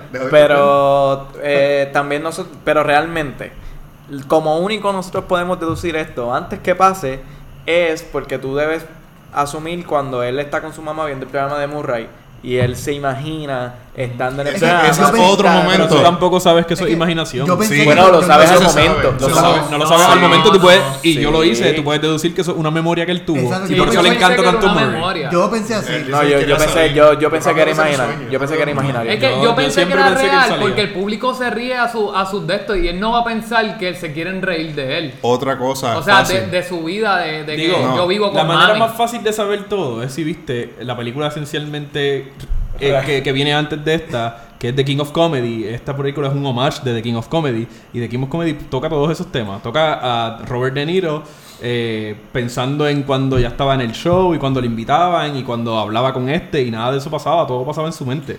Y esta película esencialmente en algunos casos es shot by shot una Y- recreación de y esa estoy película. seguro que lo cogieron a él para hacer el Por eso, host, Y Sí, por, eso es que fue por Murray- eso. y por eso es que Robert De Niro Pero es lo que quería decir era que la manera de, de- el, el lenguaje corporal de verdad que Juan Guillén actúa demasiado brutal. Cuando él está soñando, tú puedes ver que él actúa con, con confianza realmente y habla, habla libre. Cuando él está en el momento, Él lo tiene que practicar. él tiene que practicar. Sí, no, no, no, en el sentido que no, él no puede hablar. Eh, En un momento, Como en el stand-up comedy. si, él si eso hubiera pasado de verdad y él lo hacen pararse en el, Se en público, si va a reír Sí, por la pero enfermedad. nosotros no tenemos ese background. Eso pasa, eso pasa bastante antes. Eso pasa en el Eso primer- al principio, película. pero te momento. puedes dar. nosotros no sabemos eso. A, mitad de la película quizás tú lo ya... Oh, espérate, eso no pasó. El stand-up comedy fue real. Fue real. Fue real. Fue real. Todo, Todo. Yo pienso que todo fue real. Todo. fue real. No, bueno, no es real. la pata no, no, no. Nadie se rió de, nadie se rió de su chiste. Él siempre bombeó. Él fue una mierda de actor. Eh, tú dices del, del que él va... En el, no, porque en el stand-up comedy de él, él se ve como que bien, struggling bien cabrón, abre la, la libreta y empieza a leer jokes y en el fondo se escucha risa, pero no hay nadie riéndose. O sea, tú Ah, ves bueno. los chistes después en el video y se ve, y ves que nadie se está riendo. Eso yo sé, eso lo imagino también, la ese se lo imaginó y él salió como, Y, como si él eh, hubiese hecho un acto con, y sale con. No. Y ahí te vuelven a presentar a Sophie, pero Sophie se ve oscura, oscura, solo atrás. Sin la nena tampoco. Sin Sí, la nena. Y no hay interacción tampoco ahí. Él está en su vida imaginando. Y, y en Bueno. ese momento él ya está soñando que todo el mundo se está. Esa escena fue tan hardcore para mí. Es que yo siempre que veo algo en vivo, a mí me da ese miedo de que yo me pare y que el tipo soquee bien cabrón. A, a mí me dio risa de cuando estaba pasando la libreta que pasa la página con la tipa. Con la tipa en Diablo, loco. sí, lo veo. Es incómoda esa escena. Sí. A lo Sí, eso es lo que quiere transmitir. Entonces, segundo acto, ¿qué más? Segundo acto. Pero el segundo acto es el más importante. estamos hablando ya, El segundo sí. acto es el más importante. Sí, por eso, no, sí, estamos Iba, iba empezando. después de, de la, del show de comedia y me fui yo libro. Nada, de- después del show de comedia. No, pero el show de comedia es en el primer acto. No. No, No, Es el segundo. segundo. Por eso que él Ah, sale con ella y cuando él vuelve, él, vuel- él, él llega y ve a la Mai viendo el programa donde están Ah, la entrevistando a Thomas Wayne. La carta. Y ahí entonces vemos que, que él, él- él se está riendo, como que él le dice, ¿de qué tú te ríes? Eso no es gracioso. Como que de, de que nos llamó payasos y eso. Entonces él la, lleva, él la lleva a acostarse, lee la carta. Eso yo creo que pasa un poquito después del asesinato porque ya se siente como en control. Él lee la... Ah, no, él, él pasa exacto después del... Es, es justo después del stand-up comedy porque él salió con ella, Ah, ya stand-up comedy smell bueno. like you smell good, algo así. Exacto, y sí, es que estuve en un grandioso date. So, ese día le salió épico. Hasta que se entera de que eh, hijo de Thomas Wayne y ese es el plot twist de la película. Y es como que, wow, ahí se le jode de nuevo todo. Porque es como que mi Mai me todo este tiempo me ha mentido. Y ahí confronta a la Mai, la Mai por poco le da un ataque. Y Vamos. es como que yo no te mentí, yo no te mentí, qué sé yo. ¿Qué- Quiero discutir esta escena. ¿Qué ustedes pensaron hasta aquí de la película? Cuando pasó ese. Duro, me encanta. Esa Yo- mierda- yo dije, yo- yo- que, que, Yo dije, tú ¿qué? misma- ¿Qué? ¿Qué sienta sido hermano? ese plot twist estuvo- Yo tuve- intenso. Cuando. No es necesario, pero fue buenísimo. Ok, Sí. yo siempre entendía como que, que la May le estaba pidiendo ayuda a, a este sujeto porque simplemente era el alcalde y había. No, no, No, No, era el el alcalde. jefe. Yo pensé Es porque que era el que se iba a tirar para alcalde. No, No, no, no, solo- pero él era el ex jefe de Sí, ella. pero él era ex jefe de ella, trabajó 30 años con él. Y Ah, no, ella no, le- no, no, no. Ella trabajó hace 30 años, no trabajó 30 años con él. Perdón, exacto, hace 30 años con él. Gracias, Carlos. Es una diferencia bien cabrona. Gracias. Eh, ella, traba- ella trabajó hace 30 años con él, pero en la entrevista él está hablando de los asesinatos y él dice, mira, a mí no me importa quién haya matado, yo no, yo honestamente yo no conozco sus nombres personalmente, yo no los conocía personalmente, pero todo, toda persona que trabajó con Wayne, eh, Enterprise o lo que Es sea, familia. es familia. Y ella, viste, somos familia. Y es como que ella tiene esta conexión de que ella los va a ayudar monetariamente, pero después sabemos que es porque eh, Arthur Fleck es el hijo de Thomas Wayne. So ahí entonces empieza todo este conflicto donde él baila a donde Thomas Wayne para confrontarlo. Eso pasa ahí, ¿verdad? No sé. Eh, no, él va a la casa, él va a la casa y ve a la Bruce. mamá. Ah, él va a la casa, de- justo después va a la casa de Thomas Wayne y ve a Bruce. exacto. Y pelea con, con Alfred y pensé ahí un... Bueno, no, Sí, es, es tiene Alfred. que Es ser Alfred, no, es el Alfred, Tiene el el El acento el señor. Wayne. Bueno, el Alfred que yo conozco lo hubiese metido mano, pero ok. Él- él- él- en verdad él estaba tratando de tapar el secreto diciendo que ella estaba loca, o sea, y ahí tú empiezas a decir como que diablo, ella está loca. Esta también". película juega mucho con tu mente, Sí, las cosas. Te deja muchas cosas abiertas. Alfred, ok, lo tocamos al final porque Alfred dice una línea que ahí me confunde y no sé si fue real. ¿Qué dijo?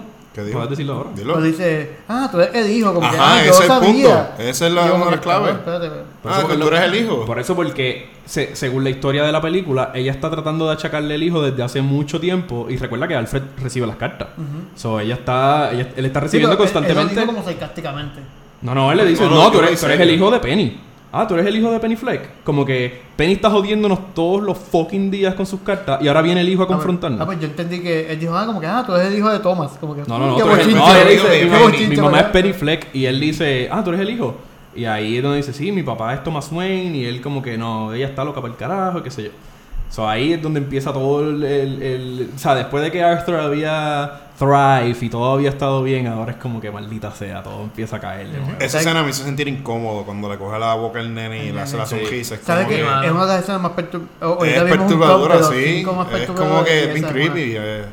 Te, te hace sentir es incómodo. es un niño. Es un niño y el que- Sí, que yo en- por algún momento pensé, no, no se tiren una escena aquí bien, bien dark, por favor. Eso era lo único que yo pedía cuando vi eso. En esta parte yo dije, ah, pues ahora todo me hace sentido. Pues esto es que el Joker no mata a todo el mundo. Menos, y cuando llega Batman se pone a jugar con él. Pues son hermanos. Él lo sabe y Batman no. Sería cool. Yo llegué a Sí, pensar, o sea, pero es que, que- pero conecté es que- todo lo que sé de Batman y Digo, Joker. Pero los fans se van a ir en contra de esos full. Obviamente. Sí, pero es que nunca tuvimos. Y todavía sigan vivos. Pero, anyways, el punto es que después de eso, eh, no sé si pasa algo intermedio, recuérdenme, pero el. Bueno, sí, tiene que pasar algo Ahí la, intermedio. po- la policía va a hablar con Penny y a Penny le da el Y a. Penny le da el stroke, exacto. Que So, ahí viene una de las escenas que más odio de la película. Cuando la La policía lo. Lo... Cuando le interrogan a él, Y con lo de la puerta. mano, eso es completamente innecesario. Que Sí, a mí esa me esa escena a mí no me gustó A mí me gustó porque me dio- fue un buen, este, A ¿cómo mí se no, dice? nah, a mí no me Fue, fue un comic relief necesario. Porque estaba No. demasiado tensa la cosa. No. Creo que Perfecto. exacto. Pero también le daba más significado que él estaba nervioso.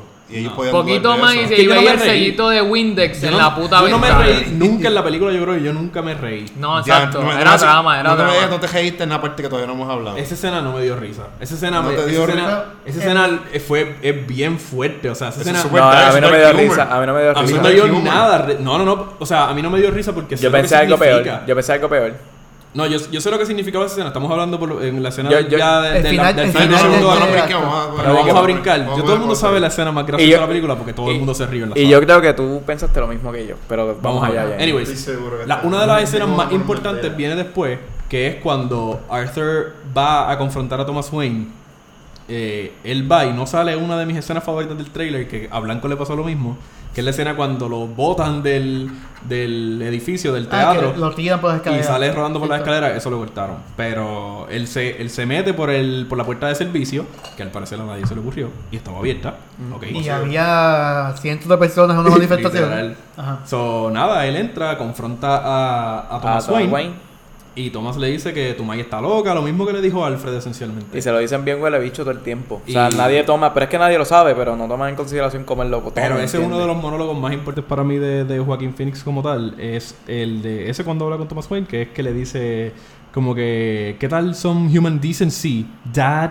Como que él, él hablándole como que todo el mundo me está tratando mal y todo el mundo está diciendo que mi mamá es una loca y toda la cosa. Y, y como que nadie le nadie se preocupa por él. Ahí es donde él empieza a pensar como que nosotros no, no si nosotros no somos ricos, no, no tenemos valor, esencialmente. Y es como que ni siquiera mi padre me, muestra human decency. Y es como que no, tú fuiste adoptado, tu madre no te lo dijo. Y ahí le, eh, Thomas le empieza a decir un montón de detalles para que, para que él sepa como que la, manda, estaba en Arkham y toda esta mierda. Y ahí donde Thomas le mete un puño y le dice como que si te vuelves a pegar a mi hijo te mato. Le da, le da un puño de Y le da respeto, un ¿sabes? puño épico. Y esa escena. No estoy, molesto, no estoy tan molesto por el hecho de que no pusieron la escena cuando lo tiran por las escaleras. Porque la escena donde le mete el puño y empieza a sangrar encima del lavamano. Es una. La, replican la escena en su cuarto. Y literalmente él está así como que recostado del lavamano. Y ponen la escena de él recostado en el lavamano de su casa. Ujú. Y ahí él se mete en la nevera, qué sé yo. Esa escena es bien extraña cuando él se mete a la nevera. Esa no es bien weird, más weird es la otra, que es cuando la llaman del programa para que aparezca en el programa y él se está masturbando en el background. Sí. Y es como que that's so weird. Eso, ey, Él tengo, tengo que parar. masturbando de Él verdad. se estaba masturbando en Yo el me acabo de dar cuenta, yo me acabo de dar cuenta yo no me también. fijé en Sí, No, yo no me fijé, yo no- no lo Ella la vi dos veces y me fijé en todo lo que todo lo que no me había fijado la primera vez que la vi. Sí, porque ya sabías todo lo que iba a pasar. Qui- Quiero verlo Y, de nuevo. y la segunda vez que la vi es sumamente corta. ¿Quieres ver al tipo masturbándose? Esto es lo más incómodo No, que has dicho aquí, cabrón. Pues, ahí- Está grabado. Ahí Quedó grabado, corillo. Pues nada, eso, eso es lo que pasa. Después lo, lo llaman del programa y ahí es donde él, él ve como que un upside en toda esta toda esta historia. En la escena de que se mete dentro de la nevera, ahorita viendo el top de las partes más incómodas, pues salió esa y lo, lo, lo analizan diciendo que es como eh, iba a decir Joaquin Phoenix. Un... Eh, Arthur se mete en su mundo cada vez que tiene problemas en un lugar pequeño para controlarse y por eso que se mete en la nevera. Se puede ver como la, Un- un safe zone, gusano. para que nadie lo ¿Cómo se dice? Cuando va a trafocar. Se encierra va- antes de hacer una mariposa, antes Sí, de florecer. Ya se me olvidó la palabra. A mí se me olvidó la palabra también. Este, Este, un capullo. capullo, eh, sí. Capullo. eh. Estaba buscando en inglés, no sé. No, es que no me la acuerdo en español, por eso me pasa también. Pues después de esa escena, eh, Y Vamos ah, a ah, es que yo no sé si yo me lo imaginé. Él estaba gritando dentro de la nevera. no. No. Bueno, hasta donde yo recuerdo. Yo la, no. yo la vi en CXC, pero tú dices en IMAX. Y yo siento que Ajá. se escuchaba un, murmu- un murmullo lejano de él gritando. Maybe, pero no. Adentro yo, no de la recuerdo, nevera. yo no recuerdo eso. Ahora, I mean, tendría sentido. Quizás vi algo que quería ver. so. Eh, exacto, paredolia. Pues eh, ahí lo vemos yendo a Arkham para investigar más de lo que nos, di- nos dijo eh, Thomas. Thomas. Wayne. Y, y vemos cómo, cómo el clerk lo está ayudando. Y le dice como que sí, es que tú me pediste algo de 30 años y tuve que buscarlo a- a- en el sótano, qué sé yo. So, nada, aquí está. Nada, Pennyflex y la metieron en de esto por esto y esto y esto. Y, Para el y- de IPA. y él para. Sí. no, pero ahí Existe donde esos momentos quizás, no ya. existía, Pero, lo que pasa es que la pusieron el día después de eso. pero el momento es que él, él ve que, que él no es el hijo de, de ella, porque él, él es adoptado, y él para de darle información y dice, uh, yo creo que va a tener que venir tu Maya a firmar, porque como que tú no eres el hijo, claramente. Y, y él entonces le, le, le quita el archivo, se lo lleva, sale corriendo. Esa es la cinematografía en esa fucking escena donde sale corriendo es perfecta, mano. Mano, Me e- esa es otra cosa, que los movimientos de él, o sea, los movimientos de él en toda la, la- la película me hacen ver al Joker siempre. Cogiendo, moviéndose, enojado. Es el mismo movimientos del Joker que lo vemos animado. Que, que quieren presentar este Joker animado en, en todas las películas de DC, que son buenísimas las animadas. Este.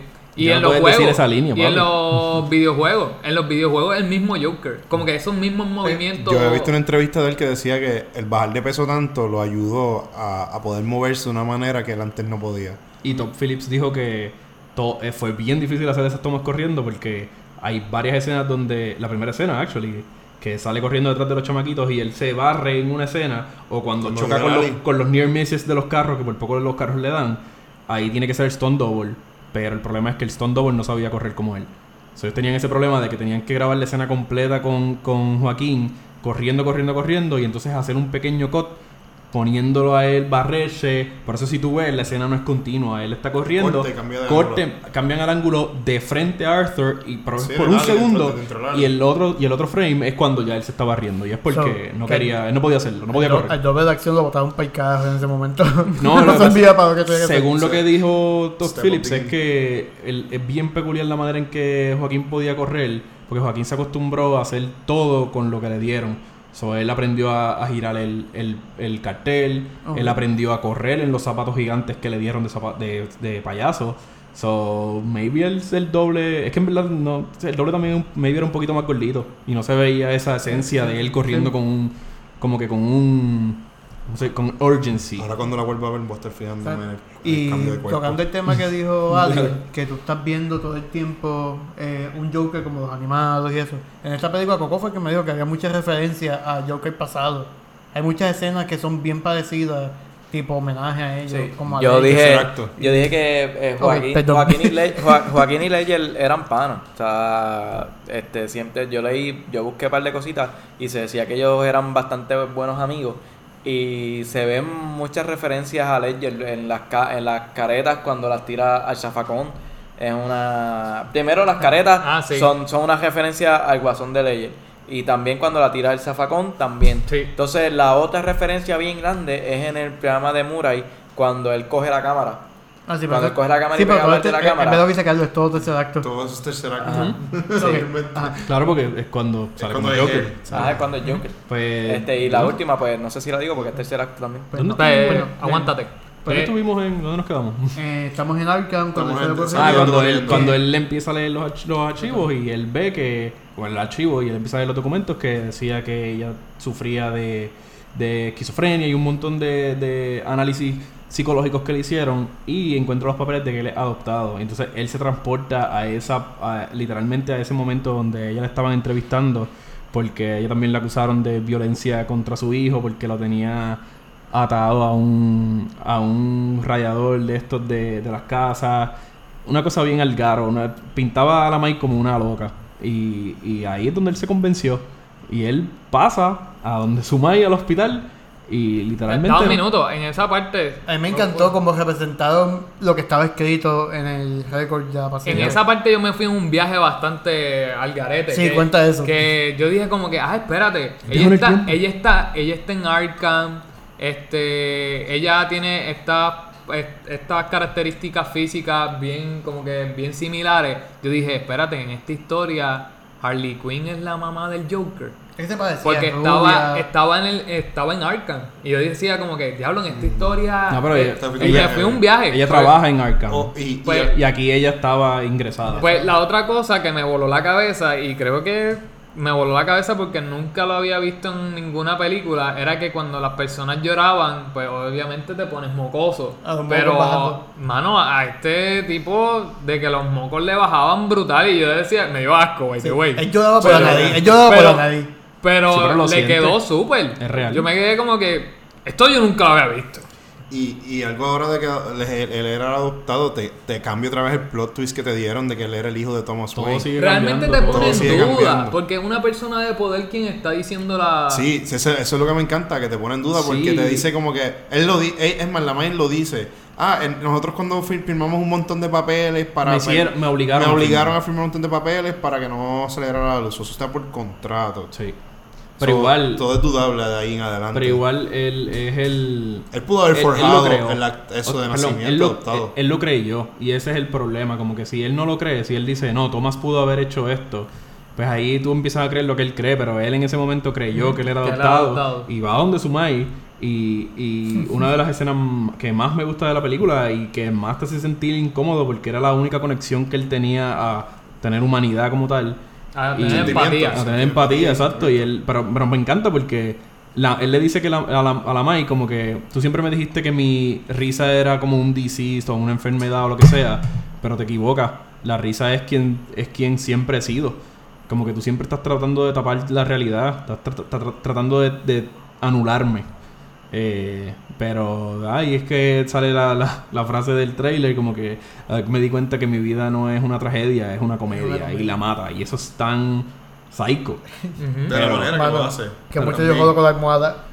Sí, mano, le, le- le dio trabajo. Pero la escena que viene después para mí es la escena más importante de toda la película, que es cuando él llega a la casa y empieza a pintarse. Es la escena cuando él, eh, te estaba contando, Adiel, que es la escena que tú descubres que sí, él es el hijo de Thomas Wayne, porque él encuentra la foto de, de Penny, de, de Penny Fleck, y la, la parte de atrás decía como que siempre me ha encantado tu sonrisa, Thomas Wayne. Y lo más Bueno, cabrón... Dice. So, lo más cabrón de toda esa escena es que él coge la foto y la dobla y la tira al zafacón como que I don't care, como que él acaba de aprender que él mató a su mamá en vano. Él no la tenía que matar, ella nunca mintió. Todo esto fue creado por Thomas Wayne, pero en ese momento él no le importó un carajo, él simplemente como que acepto quién soy en este momento, acepto las consecuencias. Espera, güey, güey, tú, tú estás. O sea, ¿Tú, tú lo sabías, Javier? Primero que nada. Alguien está volando No, no, Sí. no. ¿Tú lo No, sabías? no, No, de eh, la fue foto. De que lo hablamos ahorita. Yo sabía- mien- mientras veníamos de camino. Yo sabía no de me la había dado foto. cuenta lo de Yo la tampoco, foto. él me lo dijo. Yo, ya me yo voló sabía de la foto, yo sabía. de la foto, pero aún así yo seguí pensando que era embuste de la mamá. Yo ni me fijé que decía. TW. Es que, es que ¿Cómo, cómo tú flirteas con tu empleada? Como que Thomas Wayne, un hombre tan recto. para ese tiempo era un clásico. Un hombre tan recto diciéndole como que me encanta tu sonrisa. Bueno, Sigue siendo ambiguo, o sea, no necesariamente solo prueba, pero definitivamente tiene, o sea, toda la, toda la evidencia está como un 70% a favor de Penny. Claro. Como que a ella la obligaron a firmar todas las cosas, la ingresaron en Arkham, como La que como la, trataron de loca y se volvió loca lo más probable allá adentro porque que eso es lo que estás viviendo. So, toda la evidencia está en contra de Thomas. Sigue siendo ambiguo, o sea, tú si quieres creer de que él no es el hijo de Thomas Wayne, estás en todo tu deber porque nadie lo sabe realmente. Pero yo lo creo fielmente de que él es el pai de él porque nadie hace eso a su empleada. That's creepy. Y más tú, un hombre tan recto y que quieres limpiar tu récord porque quieres tirarte para Major. Tienes que limpiar todo tu, tienes que limpiar Thomas todo lo que hiciste. Wayne no necesariamente era una buena persona. No lo era. Preguntaba a Batman. Pero él tenía que... Él, ese- esa es la imagen que él quería vender. Esa es la imagen. Por eso. No lo que era. Me estás diciendo que quizás él no lo hizo. por Pues entonces. Bueno, quizás no lo, quizás no lo hizo. O sea, tampoco podemos decir que, que ellos se met- que pues, estuvieron ahora te juntos. Y si ella Soto, escribió. No, te pregunto, Soto. ¿Batman tiene un motivo de ser Batman? Bueno, le mataron Batman dice que su. sí, él- pero Thomas Wayne prácticamente fue. Ah, según esta película, fue un- una mala persona. No, No. porque eso es lo que conocemos nosotros que sabemos el background, pero la imagen de Thomas Wayne es intachable. Exacto. Lo único que es Eh, malo ejemplo. es que él llamó payaso a las personas. La imagen de Thomas Wayne es la, es la que, la, que las personas ven, es la que la mamá nos deja saber a nosotros. Ujú. Que él es. Él le persona- payaso. Yo, solo, y- yo solo es porque que había un hate que me ese. encanta esto, by the way, no lo tocamos. Hay un hate contra los ricos estúpido y es porque el desbalance eh, económico grande. es Es tan grande ridículo. que pues te duele y, y no te queda de otra que odiarlo. Y cuando mataron a, a los tipos, pues todo el mundo side con, con el... Eso me encantó. Pero de la misma manera, pues ahí vemos a Thomas decir como que todo el que cree que fue justificado son unos payasos. Son, él no dijo necesariamente que todo el mundo eran unos Y payasos. el comentario de que. No, Se lo dijo a los pobres. ¿Quién es un cobarde que- que se esconde detrás de la máscara? Y de- eso Ah, me encantó. me encantó. Ah, claro, Eso referencia sí a fue que algo simple, pero me encantó. Demasiado. Y me encanta porque todos en el cine estábamos como que. "Mm, nosotros Bueno. tenemos una máquina del tiempo, papá. nosotros sabemos la que hay. Pero después de eso, eh, bueno, esa es la, la- la escena que te digo que es la para mí la más importante porque vuelve a traer el, vuelve a traer el plot twist bien cabrón como que de que mira, él es el hijo de Thomas Wayne. Whatever. Entonces ahí llega eh, una de las escenas, esta es la escena de la que hablamos de que supuestamente da risa, pero en verdad yo no me reí. Es la escena donde entran los compañeros de trabajo y, Está y- y el chiquitito que Que está- actor que ya se- es Chiquito no me acuerdo el nombre. Que se está preparando para su gran show. Que se está preparando para exacto para, el- Murray. para, para Que el show otra escena improvisada cuando está bañando en el baño. Cuando se está bañando en el baño. También. El baile también El es- otro baile, exacto. improvisado. Ellos que el Se bailar, el improvisa, baile. Improvisa, hubo, hubo una o sea hubo un problema porque Jimmy Kimmel le dijo enseñar, enseñó un footage de que el cinematógrafo le estaba diciendo share a él y él dijo como que no me vuelvas a llamar share puñet y empezó a hablar malo bien cabrón diciéndole al tipo como que como que sé, sé- sé más serio, sé más profesional, algo así. Y además, y además sí. Cher, ese es tu insulto. Cher es fucking cantante, bailarina y esto, como que invéntate un mejor insulto. Como que Cher es un, gracias por decirme Cher. What- Cher es ¿A quién le dijo eso? Joaquín Phoenix. Joaquín Phoenix a- al cinematógrafo. Y ¿Por? enseñaron ese video, porque cabrón enseguida como que, ay, tú eres bien diva, tú eres bien Cher. Y seguía jodiéndolo. Y Joaquín explotó y se lo dijo. Pero Jimmy Kimmel enseñó eso en televisión, en televisión El, el nacional. prototipo Joker. Bien cabrón. Y estaba con la cara pintada. Quizá lo estaban haciendo para hacer las emociones de él en la actuación. Pero entonces él dice como que diablo, yo pensé que esto iba a ser privado y él empieza a gaguear y todo y se pone bien nervioso. Hay gente que dice que todo esto fue planeado y lo más probable puede ser porque Full. todos estos shows hacen rehearsals, como que esto lo... Sí, lo- marketing. pero. Ya yo que buscar. pero en verdad está... sí, yo actuación. Joaquín actuó, cabrón, porque en verdad él se ve bien nervioso porque él se ve como un douchebag en ese de esto. Como que sí te están jodiendo, te están bulleando, pero él explotó y le dijo como que, como que, shut your fucking mouth, como que empezó a hablar bien malo, bien brutal. Y era un outtake de la película. Como que Top Phillips fue quien lo envió al programa para promocionar la película. So, ellos tienen que saberlo. Está- No, no, sí, Pero definitivamente. el conflicto supuestamente es que Joaquín no lo sabía.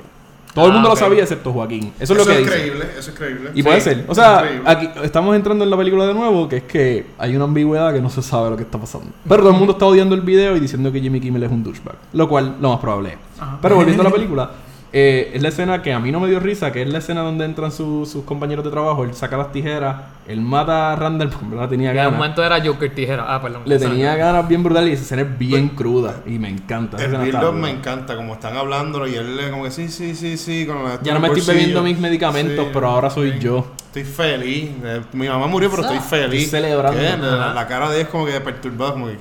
A mí pues me gusta, bien. y a mí me gusta y no me, y no me, no me dio risa. Y a ver si es por lo mismo que, que a ti, Elie. Cuando él le dice, cuando él mata a Randall así crudamente y se, y se sienta al lado de él con la cara llena de sangre y el chiquito está perturbado en la esquina como que qué diablo, qué diablo acaba de pasar. Este, y él le dice, no, está bien, vete, vete. Yo lo que pensé es que obviamente ya eh, Arthur sabía que él no iba a poder salir. Y yo dije, este lo está jodiendo la mente bien cabrón cuando vaya a la puerta y que no pueda salir, que necesita su ayuda, obviamente lo que va a hacer es matarlo. Yo dije que eso era lo que iba a pasar. Y yo Sí, dije, yo si creo esto que pa- todo el yo mundo dije- pensó lo yo dije, mismo. si esto pasa, yo dije, si esto pasa, este, va a ser más cruda, o sea, va a, a- a ponerse, va a ponerse tope en lo perturbador. Pero nada, no pasó. No pasó, dio ese chiste y por eso no, me No dio pasó y me encantó, pero no me encantó que la gente se empezó a reír porque siento que siento que no lo entendieron. ¿sabes? pesadez. De hecho, todo el mundo está como que diablo quien se robó la película y es como que una escena graciosa y la gente ya siempre si, si ven a alguien gracioso, la gente siempre hace sentido de que esa persona tiene personalidad. Y es como que si ven a alguien serio y que no dice nada, es como que ay, qué persona tan aburrida. Pero, ¿Sabes Esta qué? jodienda de que la gente siempre le atribuye personalidad a los graciosos por alguna fucking Pero, razón. pero es que es un humor negro porque tú, sea, tú Por piensas eso- que lo va a matar. No, no, no, no, yo entiendo eso, yo entiendo y eso, él no pero- alcanza, o sea, eso fue un buen exacto. uso de, de, de escena, de 100% de posición, acuerdo. 100% de acuerdo contigo. quedó perfecto. Pero entonces le resta peso a lo que le o lo sigue. que acaba de pasar. No, lo que acaba de. Le, le quitó mucho peso a lo que él acabó de hacer. No, a mí no le quitó peso al asesinato porque al revés, eso es, él, él es tan impredecible que, que eso está épico. Que, Joker. que mató a alguien, que mató a alguien, Y el no otro le no lo importó, mató. al otro no lo mató, lo dejó ir. Bromea con y eso porque él, beso. él hace como que... uh, y lo que asusta. Ok, buen y, punto. Esa es la esencia del Joker. y, después es de el eso,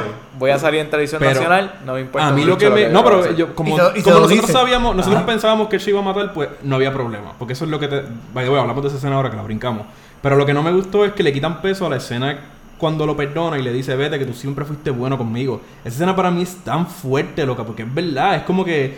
na- él, no besito. él- él sabe lo que él, él padece. Obviamente no tienen lo mismo. Él es un enano y, y este tiene problemas mentales, pero se burlan de ellos y le dicen freak. So, él sabe por lo que está pasando él también. Y él le dice como que tú eres un producto damaged, dañado para la sociedad. So, te necesito afuera. Como que si algún día eventualmente tú también llegas a tu breaking point y estás cansado de que la gente te joda, haz lo mismo que yo. Claro, esto me acordó de, la, de mi mala mía que me vaya al primer acto, cuando él se está riendo del chiste de que le tiran la mala de que ah, es chiquito, que se yo y él se está riendo, llega al pasillo y se calla la boca. Yo hice como que, ah, diablo, esto es está cabrón. Igual no, cuando se no vuelve a tirar el chiste de, de enano en, en el apartamento y él se vuelve a reír, pero ya sabemos que esa risa es, es Sí, falsa. Dos escenas importantes que nos brincamos. Una escena, La una de mis escenas favoritas, que es la. No, es la. Sí, la de rehearsal. Esa es la que voy a tocar, pero la primera, porque pasó antes. Es la escena donde él, él va a un stand-up comedy como audiencia y él se ríe offset completamente opuesto. Ah, diablo, sí. a la gente. Y es por una de las cosas que él dice. Porque la comedia es completamente relativa y no lo que es gracioso para ti es gracioso para mí. Para él era gracioso completamente algo arbitrario que ni, siquiera era el punchline del joke. No era, nunca fue un punchline. Nunca, fue exacto. un Él se punchline. reía completamente. Era Todo el mundo se reía unísono, unísono. Y el build-up le daba risa. Y es como que la mente de él funciona completamente diferente. Y él lo dice al final de la película. Él dice como que. ¿Por qué no decimos que las cosas que lo bueno y lo malo funciona igual que lo gracioso y no gracioso? Como que todo es completamente eh, subjetivo. Como que para mí lo gracioso no debe ser gracioso para ti. Igual lo bueno y lo malo. ¿Por qué nosotros tenemos que encapsular todo y vivir la misma realidad todo el mundo? Y es cierto, y esa escena es completamente eso, es ver la manera en que el Joker o Arthur ve el mundo, es completamente diferente.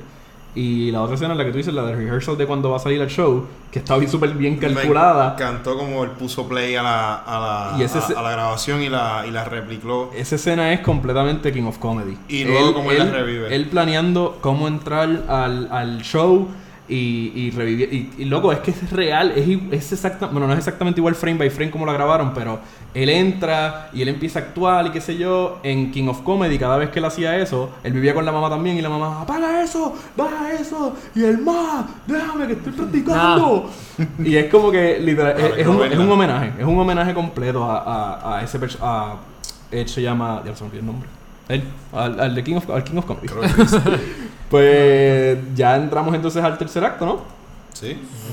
Yo creo que que... empieza- Al acto, al acto que más me molestó cuando empezó.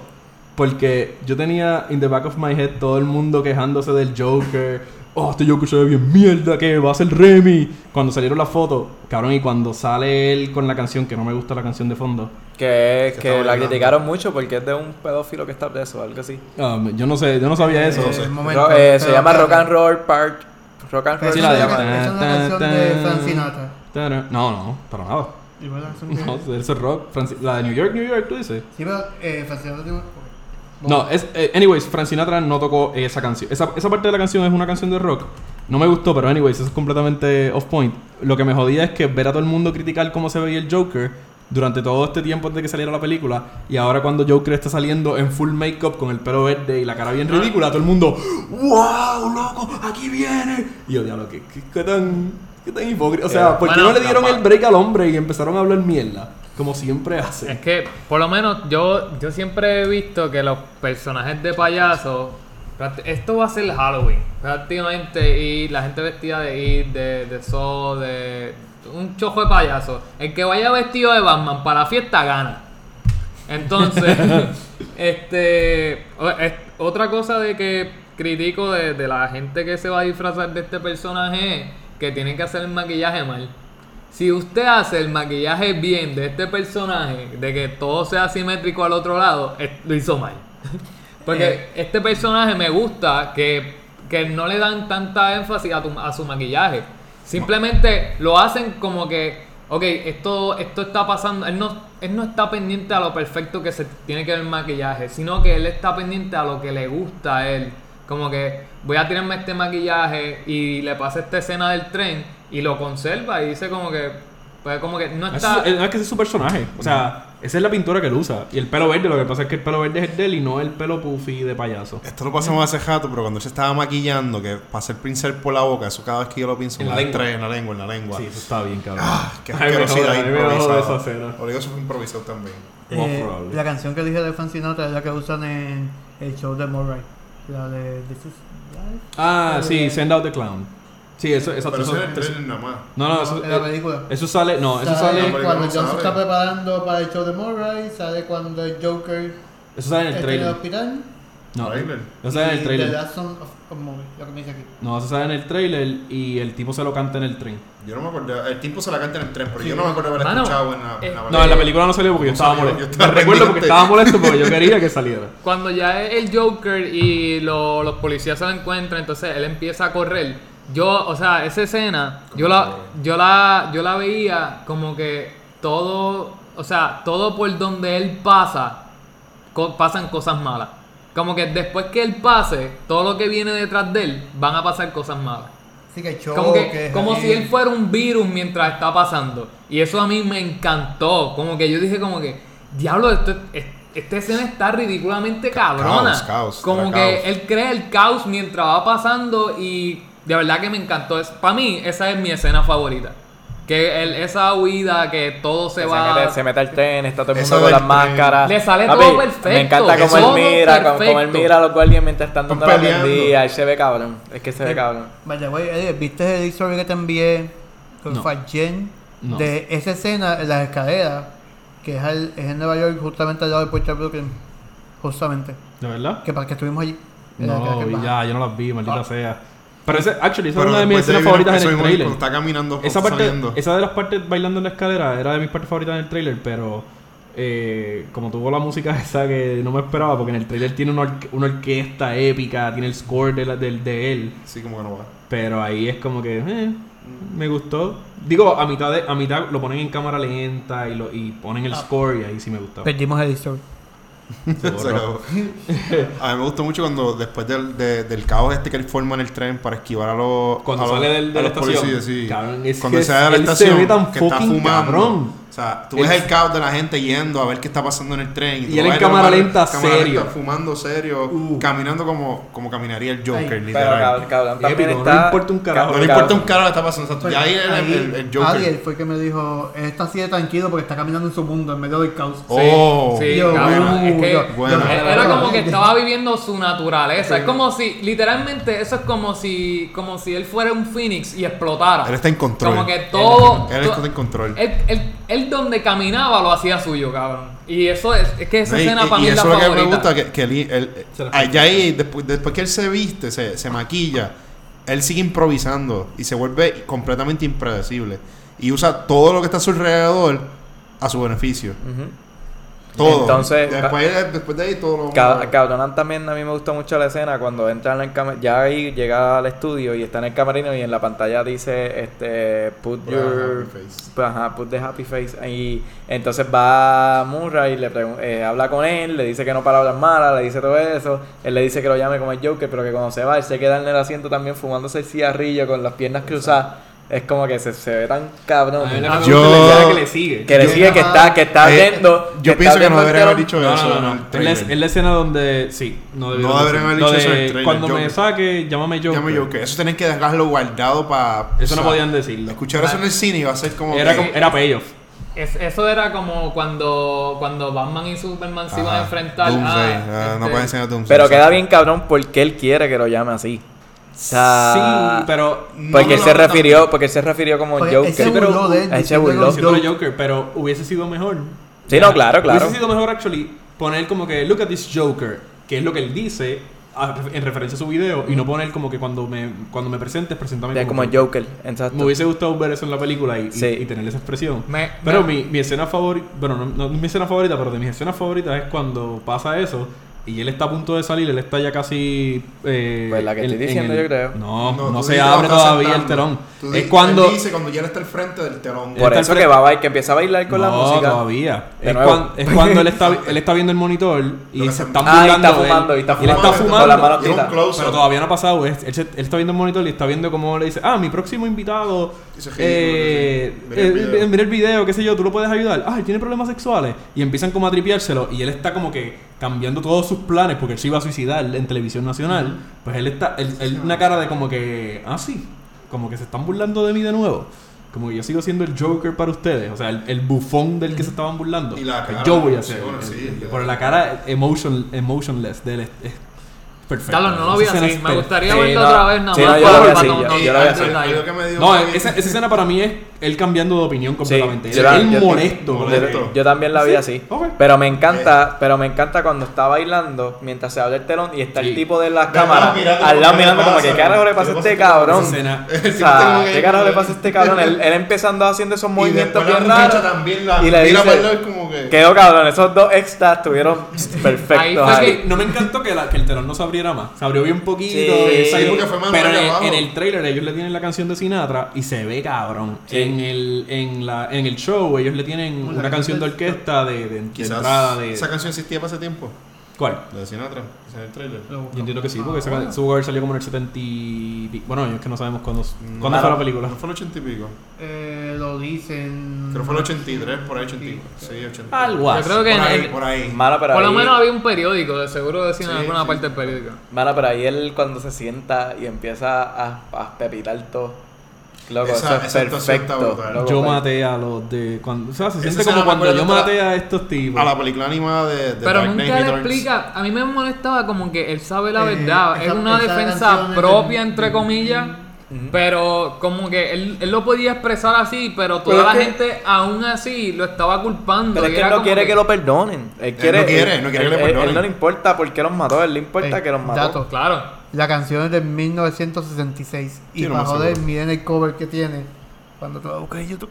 Oh. Que básicamente es la misma entrada que tiene Joker. Qué brutal. Sí, frente ¿Qué a un ser? telón. Ajá. Por lo que se te Creo que deberíamos Lo ver ese video después que terminemos el podcast. Deja el tapo abierto. Sí. Lo Pues- más probable eso es una foto.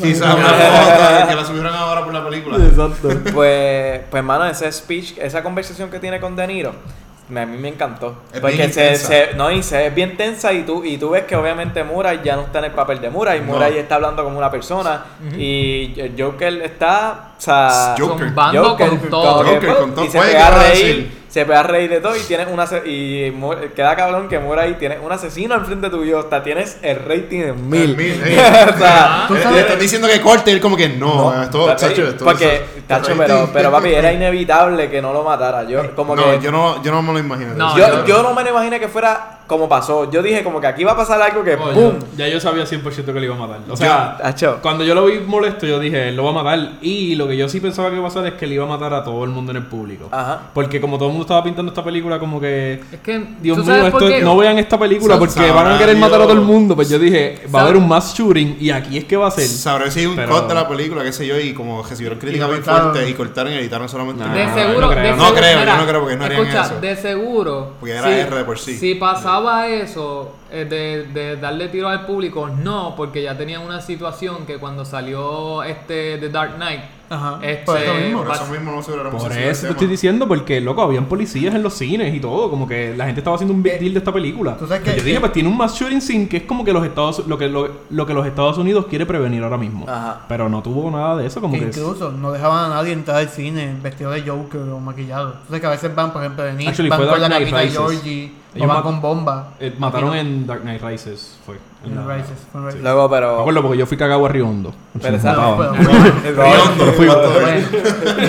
Mira, pero, pero esa conversación estuvo cabrona. Lo más que me gustó fue cuando él le dice como que, ah, todo el mundo está llorando por estos tres ricos que maté, pero si, hubiera mal, si hubiera sido yo, todo el mundo me hubiera pisoteado, a nadie le hubiera importado. ¿Qué? Sí, no, es que tuvimos una experiencia nosotros así, donde una señora se cayó así en Nueva York y lo más probable se murió y, no- y nadie le importó, todo el mundo siguió caminando. caminando. Ah, ok. Y nosotros quedamos como que, ok. Era una señora que claramente no, no era rica, por lo menos podíamos deducir eso por la manera en que vestía. Era o sea, normal. maybe si llevaba un gabán o algo, todo el mundo, ay, señora, está bien. Señora, está bien, qué sé yo. no, sí. ¿Me puede pero dar un esa conversación, esa conversación quedó cabrona. O sea, y es verdad. Esa conversación quedó cabrona y ahí viene el, el, este, el homenaje a Ledger, que es cuando coge la cámara y, y empieza a decir, no me acuerdo Bueno, lo que primero, primero tiene que pegarle el tiro. dice. Ah, bueno, exacto. el tiro en eh, la O sea, cabeza ellos hablan, el él le, corazón. él le dice, ¿qué tal, la no- qué, qué tal otro, otro joke? Y él le dice, no, no, yo creo que ya, llama a la policía, llama a la policía. Eh, bueno, señores, y él empieza a hablar y él le dice, ¿qué es lo que, qué es lo que encuentras cuando mezclas un, un, un- alguien trastornado psicológicamente con una sociedad que, que no le importa un carajo? You get what you fucking deserve. Y le pega un tiro en la Tiro. Es cabrón. de- esa- es que la línea gráfico. ¿Sabes qué me y el tiro y el Y el sonido. tiro, todo. el, todo, shot, el cabrón. shot que hay después, Y no- que es de no la quita la cámara, que cámara. está transmitiendo. Sí. Que tú lo ves sentado a él tranquilo y el tipo muerto al Y, lado. y Ajá. prende un cigarrillo Y y, todo- se empieza a fumar y todo el mundo al lado Shot, corriendo. cabrón. A mí lo que me gusta es que él suelta la pistola como que- Me importa un bicho lo que pase. Eso Hacho, queda bien. cabrón. Yo, yo, dije, Coco, yo quería que en esa parte, eh, aunque era muy cómic, ¿sabes que Joker, por ejemplo, en Justice, cuando hace el special, él dispara y sale la banderita, Sí. que dice ¡pam! Y vuelve Oh. y dispara, y la banderita es la que mata a la persona. Algo que pasa bien al principio. A, a mí me encantaría que eso pasara, pero obviamente no iba a pegar con el Sí, no drama a que estamos la viendo. La, la flor en el principio, de que principio, principio, cuando los nenes le rompen la. Que Ah, empieza que a está botar agua. Empieza a botar el agua y yo, wow, qué cool por lo menos. Que- eso- de una manera. Eso fue, Eso, es eso fue a propósito, actually, según Top Phillips. Sí. Eh, no, es lo que Top Phillips dice que esa escena lo que quiere decir es que a pesar de que todo esto acaba de pasar, él todavía siente la, la responsabilidad de hacer reír. Y por eso es que él presiona el botón, él se ve metiendo la mano, presiona el botón para que para soltar el agua. Oh, el- no Oh, me fijé que él no está presionando. Yo pensé que el había dañado. Sí. Top Phillips habla de eso y dice que, que, que él, él- Yo él lo espero presiona. un- una, que esta película tenga un comentario.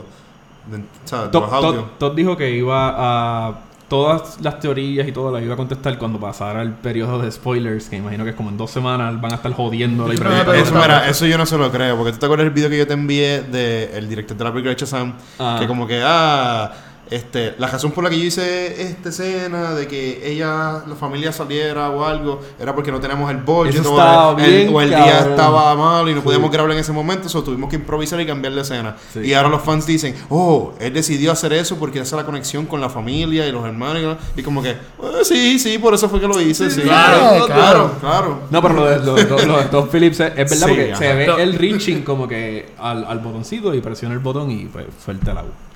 Nada. Pero, anyways, daría lo que fuera por ver el video, el video con audio completo de, de qué es lo que él dice en la cámara, porque si hay un video de él hablando y, está- y se ve tan cabrón porque él habla y dice, y recuerden, y recuerda Gotham, y lo cortan. Y cuando hacemos un hacemos un dolly shot para atrás de ver todos los monitores, vemos que hay varios feeds donde presentan todo inédito, porque hay varias escenas donde cuando él le dispara lo, lo blorean y todo, pero hay una escena completa donde él se ve, coge el monitor y se ve hablando y al final empieza a reírse como Hitler se reía.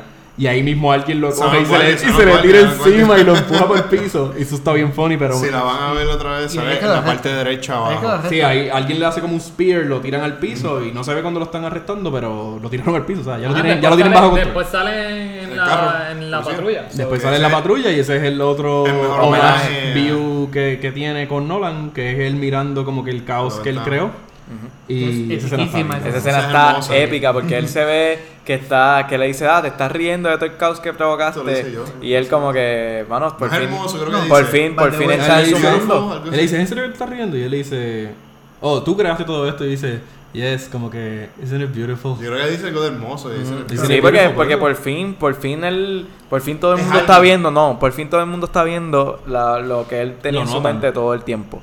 Pero O bueno, sea, Eso es lo que 20 dijo minutos antes, psicóloga. en la entrevista con Murray, que Murray dice, tú eres el que has hecho todo este movimiento, y dice, por favor, tú, Yo. tú- ¿Tú crees que yo soy un payaso? una persona que planea un movimiento así, Ajá. que me gusta la- este, que se contradice en un par de minutos, Eso es algo que y te diría- eso es confunde, y tú no sabes qué Joker. está pasando. Bueno, es que técnicamente él no creó el movimiento. No. Él, él inspiró el movimiento, pero él no, él no se paró y hizo un piquete. ¡Payasos, únanse! No. Eso es lo que digo. el- Payasos Alguien, Unidos. alguien más hizo el movimiento porque, por el sentimiento antirrico que había en Gotham. Pero esa, esa es una... Ese, mano, desearía tanto que la película hubiese acabado así. eh, cuando chocan la ambulancia y choca todo el mundo y todo y sacan al Joker, que no sé si él estaba eh, con las esposas puestas en la parte de atrás, pero después sale sin esposa. Maybe alguien sacó la llave y no lo vimos en escena. Ah, Pero si no lo explica. pero si no lo explican, yo dije, yo siempre he que- pensado que eso es un blooper. Como que cada vez cuando lo sacan, ya no tiene las esposas Yo puestas ni nada. que esa escena fue grabada después. Que la película se iba a acabar ahí porque lo arrestas, lo sacan y lo arrestan de nuevo. Como que. Y ahí Bueno, pero no, vemos, pero no vemos cuando lo arrestan. Por eso, pero esta, esta escena completa pudo haber pasado en su cabeza. Eso es lo que no sabemos. Esta escena no puede, no necesariamente es real. La escena de- del choque, todo eso, todo Mayra Sue pudo ser en su mente. Pero me encanta, loco. Me encanta que. Lo que pasa es que él, Es- él no es un. ¿Cómo se dice cuando el personaje que tú estás siguiendo el principal no es una persona. Este. El storytelling de él no es este. No lo podemos tomar a 100% real. Porque no es. ya, ya nos han demostrado varias veces en la película Que él se imagina igual. que él se imagina cosas. Igual pasa en. Literalmente, el ending es. eh, By the way, cuando esencialmente se hace la, la By the pizza way, con espérate, sangre. se iba a hablar. Muchachos, hija de nunca hablamos, no hablamos en sí en sí de cuando él, él se da cuenta que nunca estuvo con la Con- muchacha. sí. I mean, es, Es, que, que, es una cosa que yo diría que la pudieras realmente cortar de la película. Claro que no. Si la cortas de la película, a mí no me afecta. No me afecta, no afecta, no quita mucho. Agrega, pero no quita. Sí, exacto. Crea que él estaba bien. Pero después de esa escena, él, él se mete a la casa. A ella. Podían hacerlo así mismo. Es que tú no sabes si la matan o no. Honesta, también. O sea, hay, hay, hay unas sirenas en el background, pero tú no sabes si entran al edificio. eso- lo dejan ambiguo y también dice, si ella lo ella dice, por favor, mi niña está en el cuarto. Y está durmiendo, qué sé yo. Es que tuve un mal día. Y ahí A mí me encanta la referencia Sacó- del mal día. Es como que tú lo que necesitas es un mal día para tú convertirte en el villano más Ay, mira, es que no es una. Es, es el Joker. Eso es, ese es como que el ideal. Pero, anyways, la- esa escena final, como que cuando lo sacan y, y está todo el mundo como que aplaudiéndolo y él, y él ahí como que hace el baile, se, se hace la, la, Con La risa con- sangre. la risa con Con sangre. sangre. Esa escena es perfecta. Ah, y y yo, Fade to Black, por favor, acabo de Sí, película. Antes Acabo de de eso película. pasó la matanza de los Waynes que me, me encantó. que No, me después, incorporó. pasa pasa, después. pasa exactamente, pasa al No, mismo pasa tiempo. después. Pasa al mismo La tiempo, sonrisa pasa va después. tiempo. Pasa al mismo tiempo, pero la Sí. sonrisa va después La de la sonrisa del final, yes. La sonrisa del final y después es que pasa. Yo sigo diciendo que la mejor escena, la mejor la tiene Batman v Superman cuando matan a los Wayne. Pero esta estuvo dura. Sí, esta me encantó. Porque me encanta que fue una referencia también directa a él. O sea, que él tuvo el control de la muerte. Porque va el payaso y le dice como que, hey Wayne, o hey Eso es Thomas, lo mismo que él dijo. you get what you fucking deserve, y le pega un tiro. So, obviamente esta persona vio la entrevista con Murray y se inspiró en eso y... So, nacimiento técnicamente es culpa, fue directamente culpa de, de él que mandaran eso. Pero la película no se fue fake to black como yo quería. La película continuó. Y aquí es donde no... Esta es la, es la escena que no me encanta. Porque Yo pensé, y yo pensé que eh, como me iban a traer una línea de tiempo diferente, porque iba a ser una sola película, pensé por algún motivo que iba a ser Flashpoint, que el que iba a morir en esta escena Tacho, de- iba a matar a, a Batman, o sea, a Bruce, A Bruce. y los dos padres lo- vivos, soñar uno con Batman Flashpoint, y no- el... No, eh, era totalmente estúpido hacerlo porque Sí, honestamente sentido, era, no era, un fanservice. Ajá, no Eso, era así yo lo vi. Pero el problema entra cuando pone este último shot de él hablando con la tipa y ella- él se empieza a reír y ella le dice que es tan gracioso. Y él empieza a pensar en las imágenes de cómo Bruce Wayne acaba de nacer como Batman y como él acaba de nacer Fernando como Batman. dice eso, pero yo no creo que él se está haciendo de eso, porque él no sabe eso. Entonces, ¿cómo? ¿Y por qué Yo- la escena la ponen? Pero es que él no sabe, pero es que él no sabe ¿Y por qué la escena la ponen? Bueno, porque él no, que él yo- no va a pensar Es de que tú no, es que tú no sabes, tú no eso sabes, tú no cómo pasó, pero eso es noticia. Eso es noticia. Que mataron a Todo los el mundo Wayne. se va a enterar que, los Claro. Él no está pensando que. él no está pensando que maybe Batman nació, obviamente no sabe eso, pero él sí sabe que que Batman. nació alguien como él. Él sabe que él es el hijo, o él cree de- eso después de haber visto la foto, y él sabe que él se va a criar igual de miserable como se crió él. So, No, yo creé, yo es creé a este tipo, o sea, ese, ese nene va a ser igual de miserable que fui yo. Exacto. Y eso va a ser por tu culpa, Thomas eh, Wayne. Exacto. Que ese es es como que Joker. la venganza es del Joker hacia, hacia su Es padre. que, es que tiene Eh, que serlo porque esa es la es escena que- que, ponen, o sea, si, si, ¿para qué pones la escena Oye, entonces? Eh, vi un video que decía que ese no era el joke. Que el joke era que él llevaba todo este tiempo en Arkham, porque la primera escena de la película es, Es se él ve un Arkham dándose. Arkham y después se corta y vemos que está con la Puede ser, psicóloga. y estaría Y épico. que toda la película es él pensando. él en la mente. Y Sí. el joke es toda la película que acabas de ver. También es el final de la, de, de la película creo que es la animada, de la Killing Joke, que se acaba él y Batman riéndose. Él y Batman son- riéndose. Son iguales, básicamente. Son iguales. La película estuvo malita, anyways, la de Killing Joke. Anyways, Sí. pero es- esta no acaba así y lo que dice By way, me la encanta. película de, las películas de DC animadas no son para niños. Tienen Sí, violaciones, tienen cosas bien al garete. Las que son R, pues son R, Las pero que las son- otras... exacto, The Killing Joke no es para niños. Pregunta a Batgirl y Batman en Killing Joke. La- Sí. Y búscate la de, la de Harley Quinn, que básicamente sí, viola Nightwing. Pero, anyways, es- esa escena, lo que dice Fen, a mí honestamente no me hubiese molestado. Si nada de la película pasó de verdad y todo pasó en su mente, honestamente a mí no me molesta. Pero, te dan otra, otro, re- otro reversazo que es él caminando, dando pasos de sangre, que es que mató a la tipa. Maybe es que él va a ejecutar este plan completamente ahora. Él lo pensó y ahora es que lo va a ejecutar después de que mató a esta y ella se va a ir. Pero esa escena completa, esa, ese final, que a mí no me encantó, es un homage completo a, a King of Comedy. Hay una escena donde él, él- él se infiltra en un, en un edificio para conocer a- al Murray de, este, de esta película. Y, y él- él- la tipa dice, llamen a seguridad. Y el framing es el mismo, es una T, es un pasillo donde al final hay un pasillo eh, horizontal y se ve él corriendo y seguridad detrás y después se ve corriendo de nuevo y seguridad detrás. Es exactamente igual frame by frame. So, eso es completamente un homenaje de, de, de King of Comedy. He leído mucho de esos comentarios ya. Es de King of Comedy y ¿De Taxi quién- Driver. ¿Quién divi- ah, eh, Scorsese? Martin Scorsese. Sí, es que- es Son las he leído- películas más cortas de él, so, pueden verla. He leído mucho de eso, que esta película es básicamente como si hubiese hecho Un en... homenaje para él. Sí, es un homenaje de, de, de esas bien películas. inspirado. Es bien, bien inspirado. Eh, este final, por, por mí, sea cual sea de las dos el joke, que sea que la película nunca pasó y fue un todo imaginación, o que él sabe que creó a este niño que va a ser igual que él y comenzó el círculo de Batman y Joker, me gusta. Eh, vi otra- en la misma entrevista que he visto de Top Phillips, él dice que él quería eso mismo, que tú juzgaras el final como tú Sí, que quisieras. haya ambigüedad. Ah, sí, eso es Esa- una buena esa es la película. película. Te deja todo bien Exacto. ambiguo, abierto. Pregúntaselo a Inception. Inception es una buena película por eso mismo. Pero a- a- esta película hace un mejor trabajo que Inception en ambigüedad. Porque eh, Inception la tiene más que al final. Esta película es todo. Todo detalle de la película tú puedes asumir que realmente no pasó. Varias veces. Vari- Varias veces y vuelve y da una vuelta y vuelve y otra vuelta. Inception realmente es al final y está épica. Aquí te hacen dudar de tu. O sea, te, te hacen el twist y el, del twist del twist. Para que tú no sepas que, que te- cuál es la verdad y cuál es la Ya no mentira. sabes, exacto, ya no sabes qué es Hasta que verdad. estés confundido.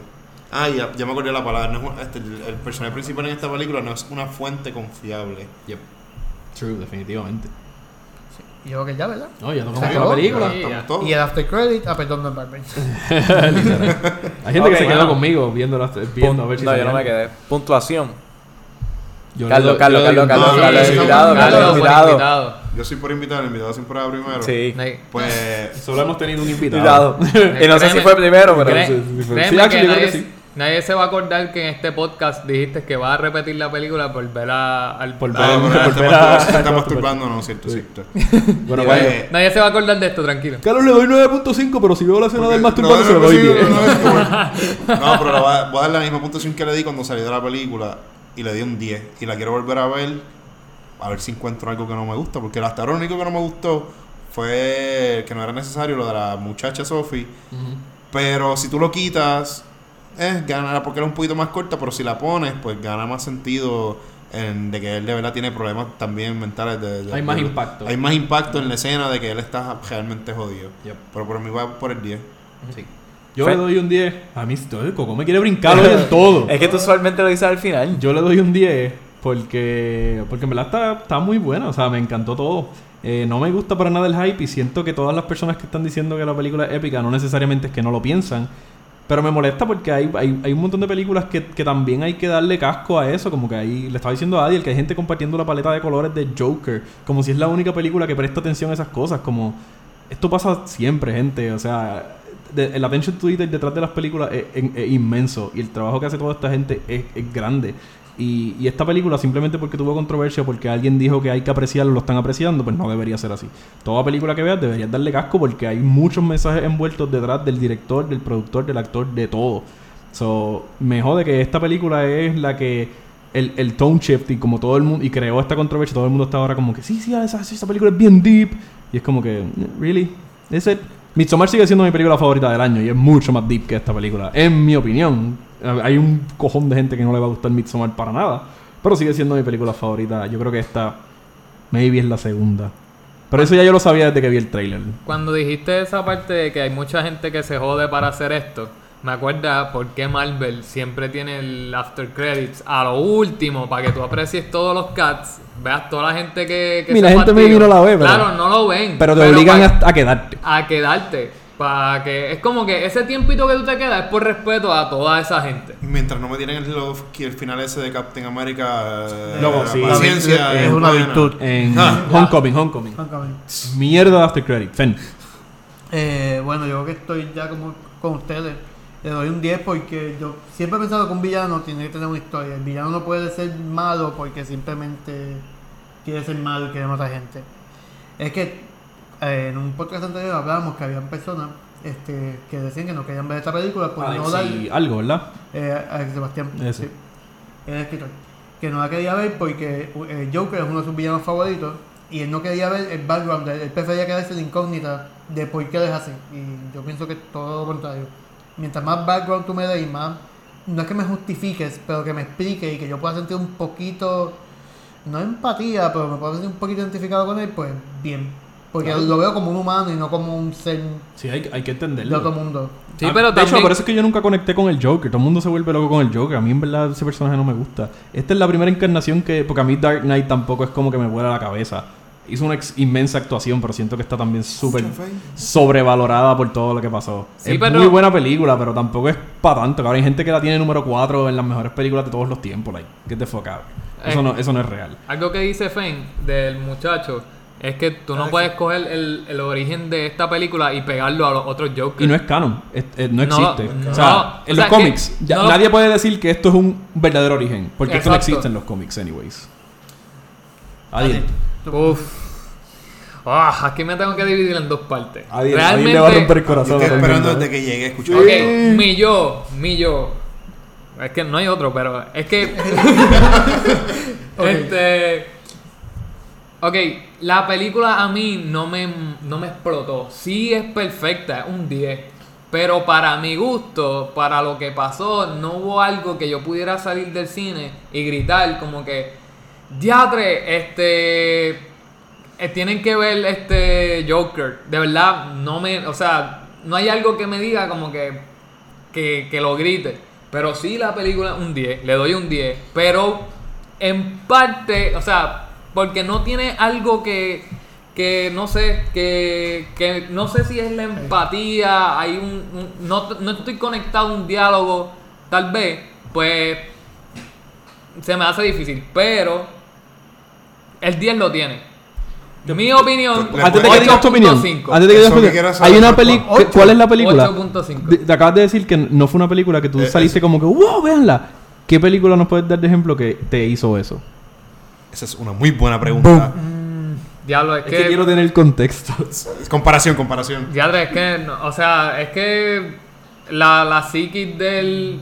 Es, es, es difícil Otra explicarlo. ¿no? Adiel, no hay una contestación correcta. Si a ti Eh, te, si a ti no- te gusta el- este, de esto, M- My Little Pony, cabrón, esa es tu, esa es contestación porque tú Mean conectas Girls. con esa película. O sea, no hay una contestación correcta. Si tú crees que hay una película que no... es- O sea, Esto cabrón, es como los vinos. No porque sea caro es bueno. Eh, Exacto. 100% de acuerdo. Solo, ¿qué Una- película te vuela Una la cabeza? película que me haya. Como que. Que sea un 10 para ti. Aladdin y los 44 lados. ¿Qué? Y los- lados. Erecta, no, cabrón. Este. Erecta, no, cabrón. mi película favorita que yo no paraba de llorar porque me sentía súper, pero súper. Como que. Todo. Me sentía literal brutal. Este. Interstellar. Oh, bueno, Eh, Eso Eso es, eso es un 10. Esa película O es otra cosa. Es que esa película de verdad, y, y yo creo que es por algo personal que conecto con esa película y, y, pues no lo quiero mencionar.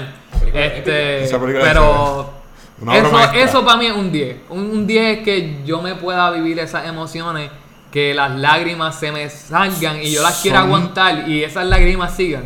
Yo digo como que, diablo, lo que estoy viviendo ahora es tan brutal que realmente es otra cosa. Sí, Ya es una hay- película que toca a uno. Ujú.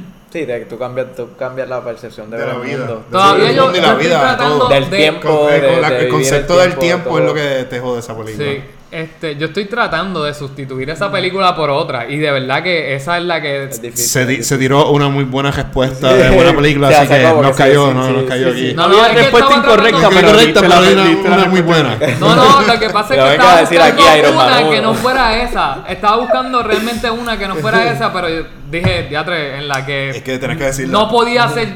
No, eh, era esa, no había break. Estamos. Fe- eh, Ah, yo. Un 5. ¿Qué? 5 estrellas. Era. 5 de 5. 5 de 5, una escala de 1 de 5, 5. Este, Nacho, no, definitivo un 10. O sea, y un 5 en la escala de 1 de 5, en 5 estrellas, todo lo que merezca.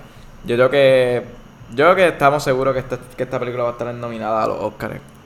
Por varias cosas. Mm, Nominadas. Nominadas, dijimos no que la va a ganar. I know, pero no, el, Coco la cara ex- no, dice- porque Coco explícitamente dijo Sí. va a estar nominada a la película. Yo no necesariamente estoy de acuerdo con eso. No estoy diciendo que no estoy up for it de que la nominen. Estoy diciendo que maybe como mejor película no la van a nominar por ser quienes son. Obviamente estamos súper adelantados, no han salido ni la mitad ni la mitad de las películas Oscar bait del año. O sea, hay un montón de gente diciendo si Joaquín no gana el Oscar me No, voy a no, encabronar no. y es como que No, no, corillo, hay- es que hay- faltan miles de actuaciones, bueno, no miles, Sí, pero- de actuaciones Hasta las, hasta las que hay ahora. ¿Cuáles? Dame dos. Pero es que no hay. Dos, o no sea- ha salido más ningún. Mí, dos que tú digas. Por eso no han salido tantas, por eso te estoy pidiendo dos No, no, actores es para que no- mejor actor. Porque es que no, todavía no estamos en Oscar season. Entonces tú empiezas ahora en octubre, películas. en pie, noviembre, porque ellos no van a sacar una película en, en febrero de la que tú no te recuerdes, so, no la nominan. O sea, Mm. por eso esa es la lógica. Todas las películas Oscar bait salen en noviembre, diciembre. So, yo quiero ver ahora mismo, lo he dicho muchas veces, la de, de Lighthouse. quiero ver The Lighthouse, quiero ver este Tenet. Irishman, Tenet. Tenet, Tenet, Tenet, no- año que viene en Tenet es en verano. 2020. Pero, anyways, el punto es que hay gente diciendo que Joaquín se va a ganar el Oscar.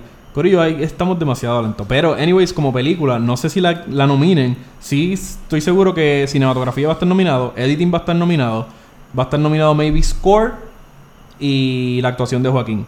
Mejor película está difícil porque es que esta gente es tan estúpida y tan Tan picky. oprimida, ¿no? Ellos, ellos- ellos son gente usualmente vieja. Ya eso está cambiando, Sí, pero... que, Pero eh, una película que tan si perturbadora, una no. película del Titanic gana. Oye, Sí. ahora Porque es un mismo- clásico. Ahora mismo en Metascore esta película tiene 50 y pico. Sí, pero no eso- se dejen llevar por eso, esas mierdas, esas No, estupideces. eh, sí. Yo no me dejo llevar por nada de eso, pero, claro, la película que ganó, que no estoy nada de acuerdo, fucking Bohemian Rhapsody ganó mejor película del año, todo puede pasar.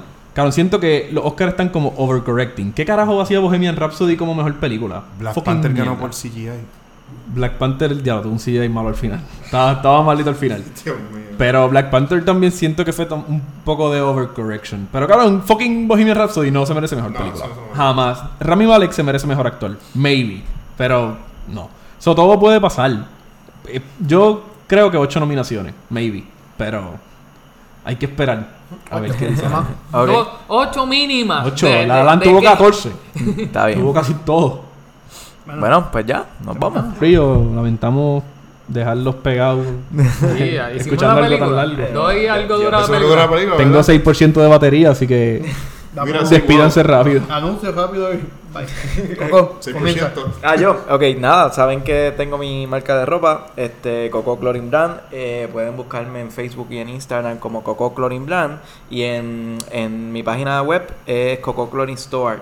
Este, mi línea de ropa, tengo la colección que se llama Del Campo. Es una colección que eh, el próximo año ya no estará disponible. Eh, así que los invito a que entren, lean las historias de las camisas, de por qué se hicieron y pidan la más que les guste. Así que a la orden, cualquier cosita se pueden comunicar conmigo en cualquiera de esas redes. Así que Adil. Bueno, este, a mí me pueden buscar en Facebook e Instagram como Cosplay In- Industries. Este, pues, estoy trabajando el cosplay de Samus. Eh, quiero ir para First Attack, pero voy a ir de Iron Man de seguro. Eh, No, pero no. para para allá para noviembre, que es este el de centro conven- también en centro convenciones, pero es este StarCon. Para ese pienso presentar el Samus. Claro, no lo voy a estar usando yo porque es- es- el personaje de Samus es una fémina. Bueno. Durísimo. Bueno, pues a mí me pueden buscar como Fen Rivera en todos lugares, Facebook, Instagram y Twitter. Eh, mis libros están disponibles en Amazon y en ferrivera.com. Es donde más fácil los puedes conseguir. Simplemente los pides, yo, yo los envío este, personalmente. Así que ya saben, me escriben por ahí. Filmado. Firmado, muy importante. Ah, y el envío está incluido. Carlos. Bueno, muchachos, gracias por tenerme en este episodio. De verdad lo aprecio. Se Qué pasó bonito. bien. ¿Qué qué? Qué bonito. Ay, hermoso. De verdad, muchas gracias. No tengo mucho que decir. Carlos, diablo, es que a mí no me gusta hablar Sí, así. diablo. Y empezamos el podcast y Carlos, no, esa mierda no es así. Eso no es así. es una serie. Qué cabrón. Pero bien, gracias, muchachos. Este, Elia. Bueno, nos vemos Corillo volando en Cantos.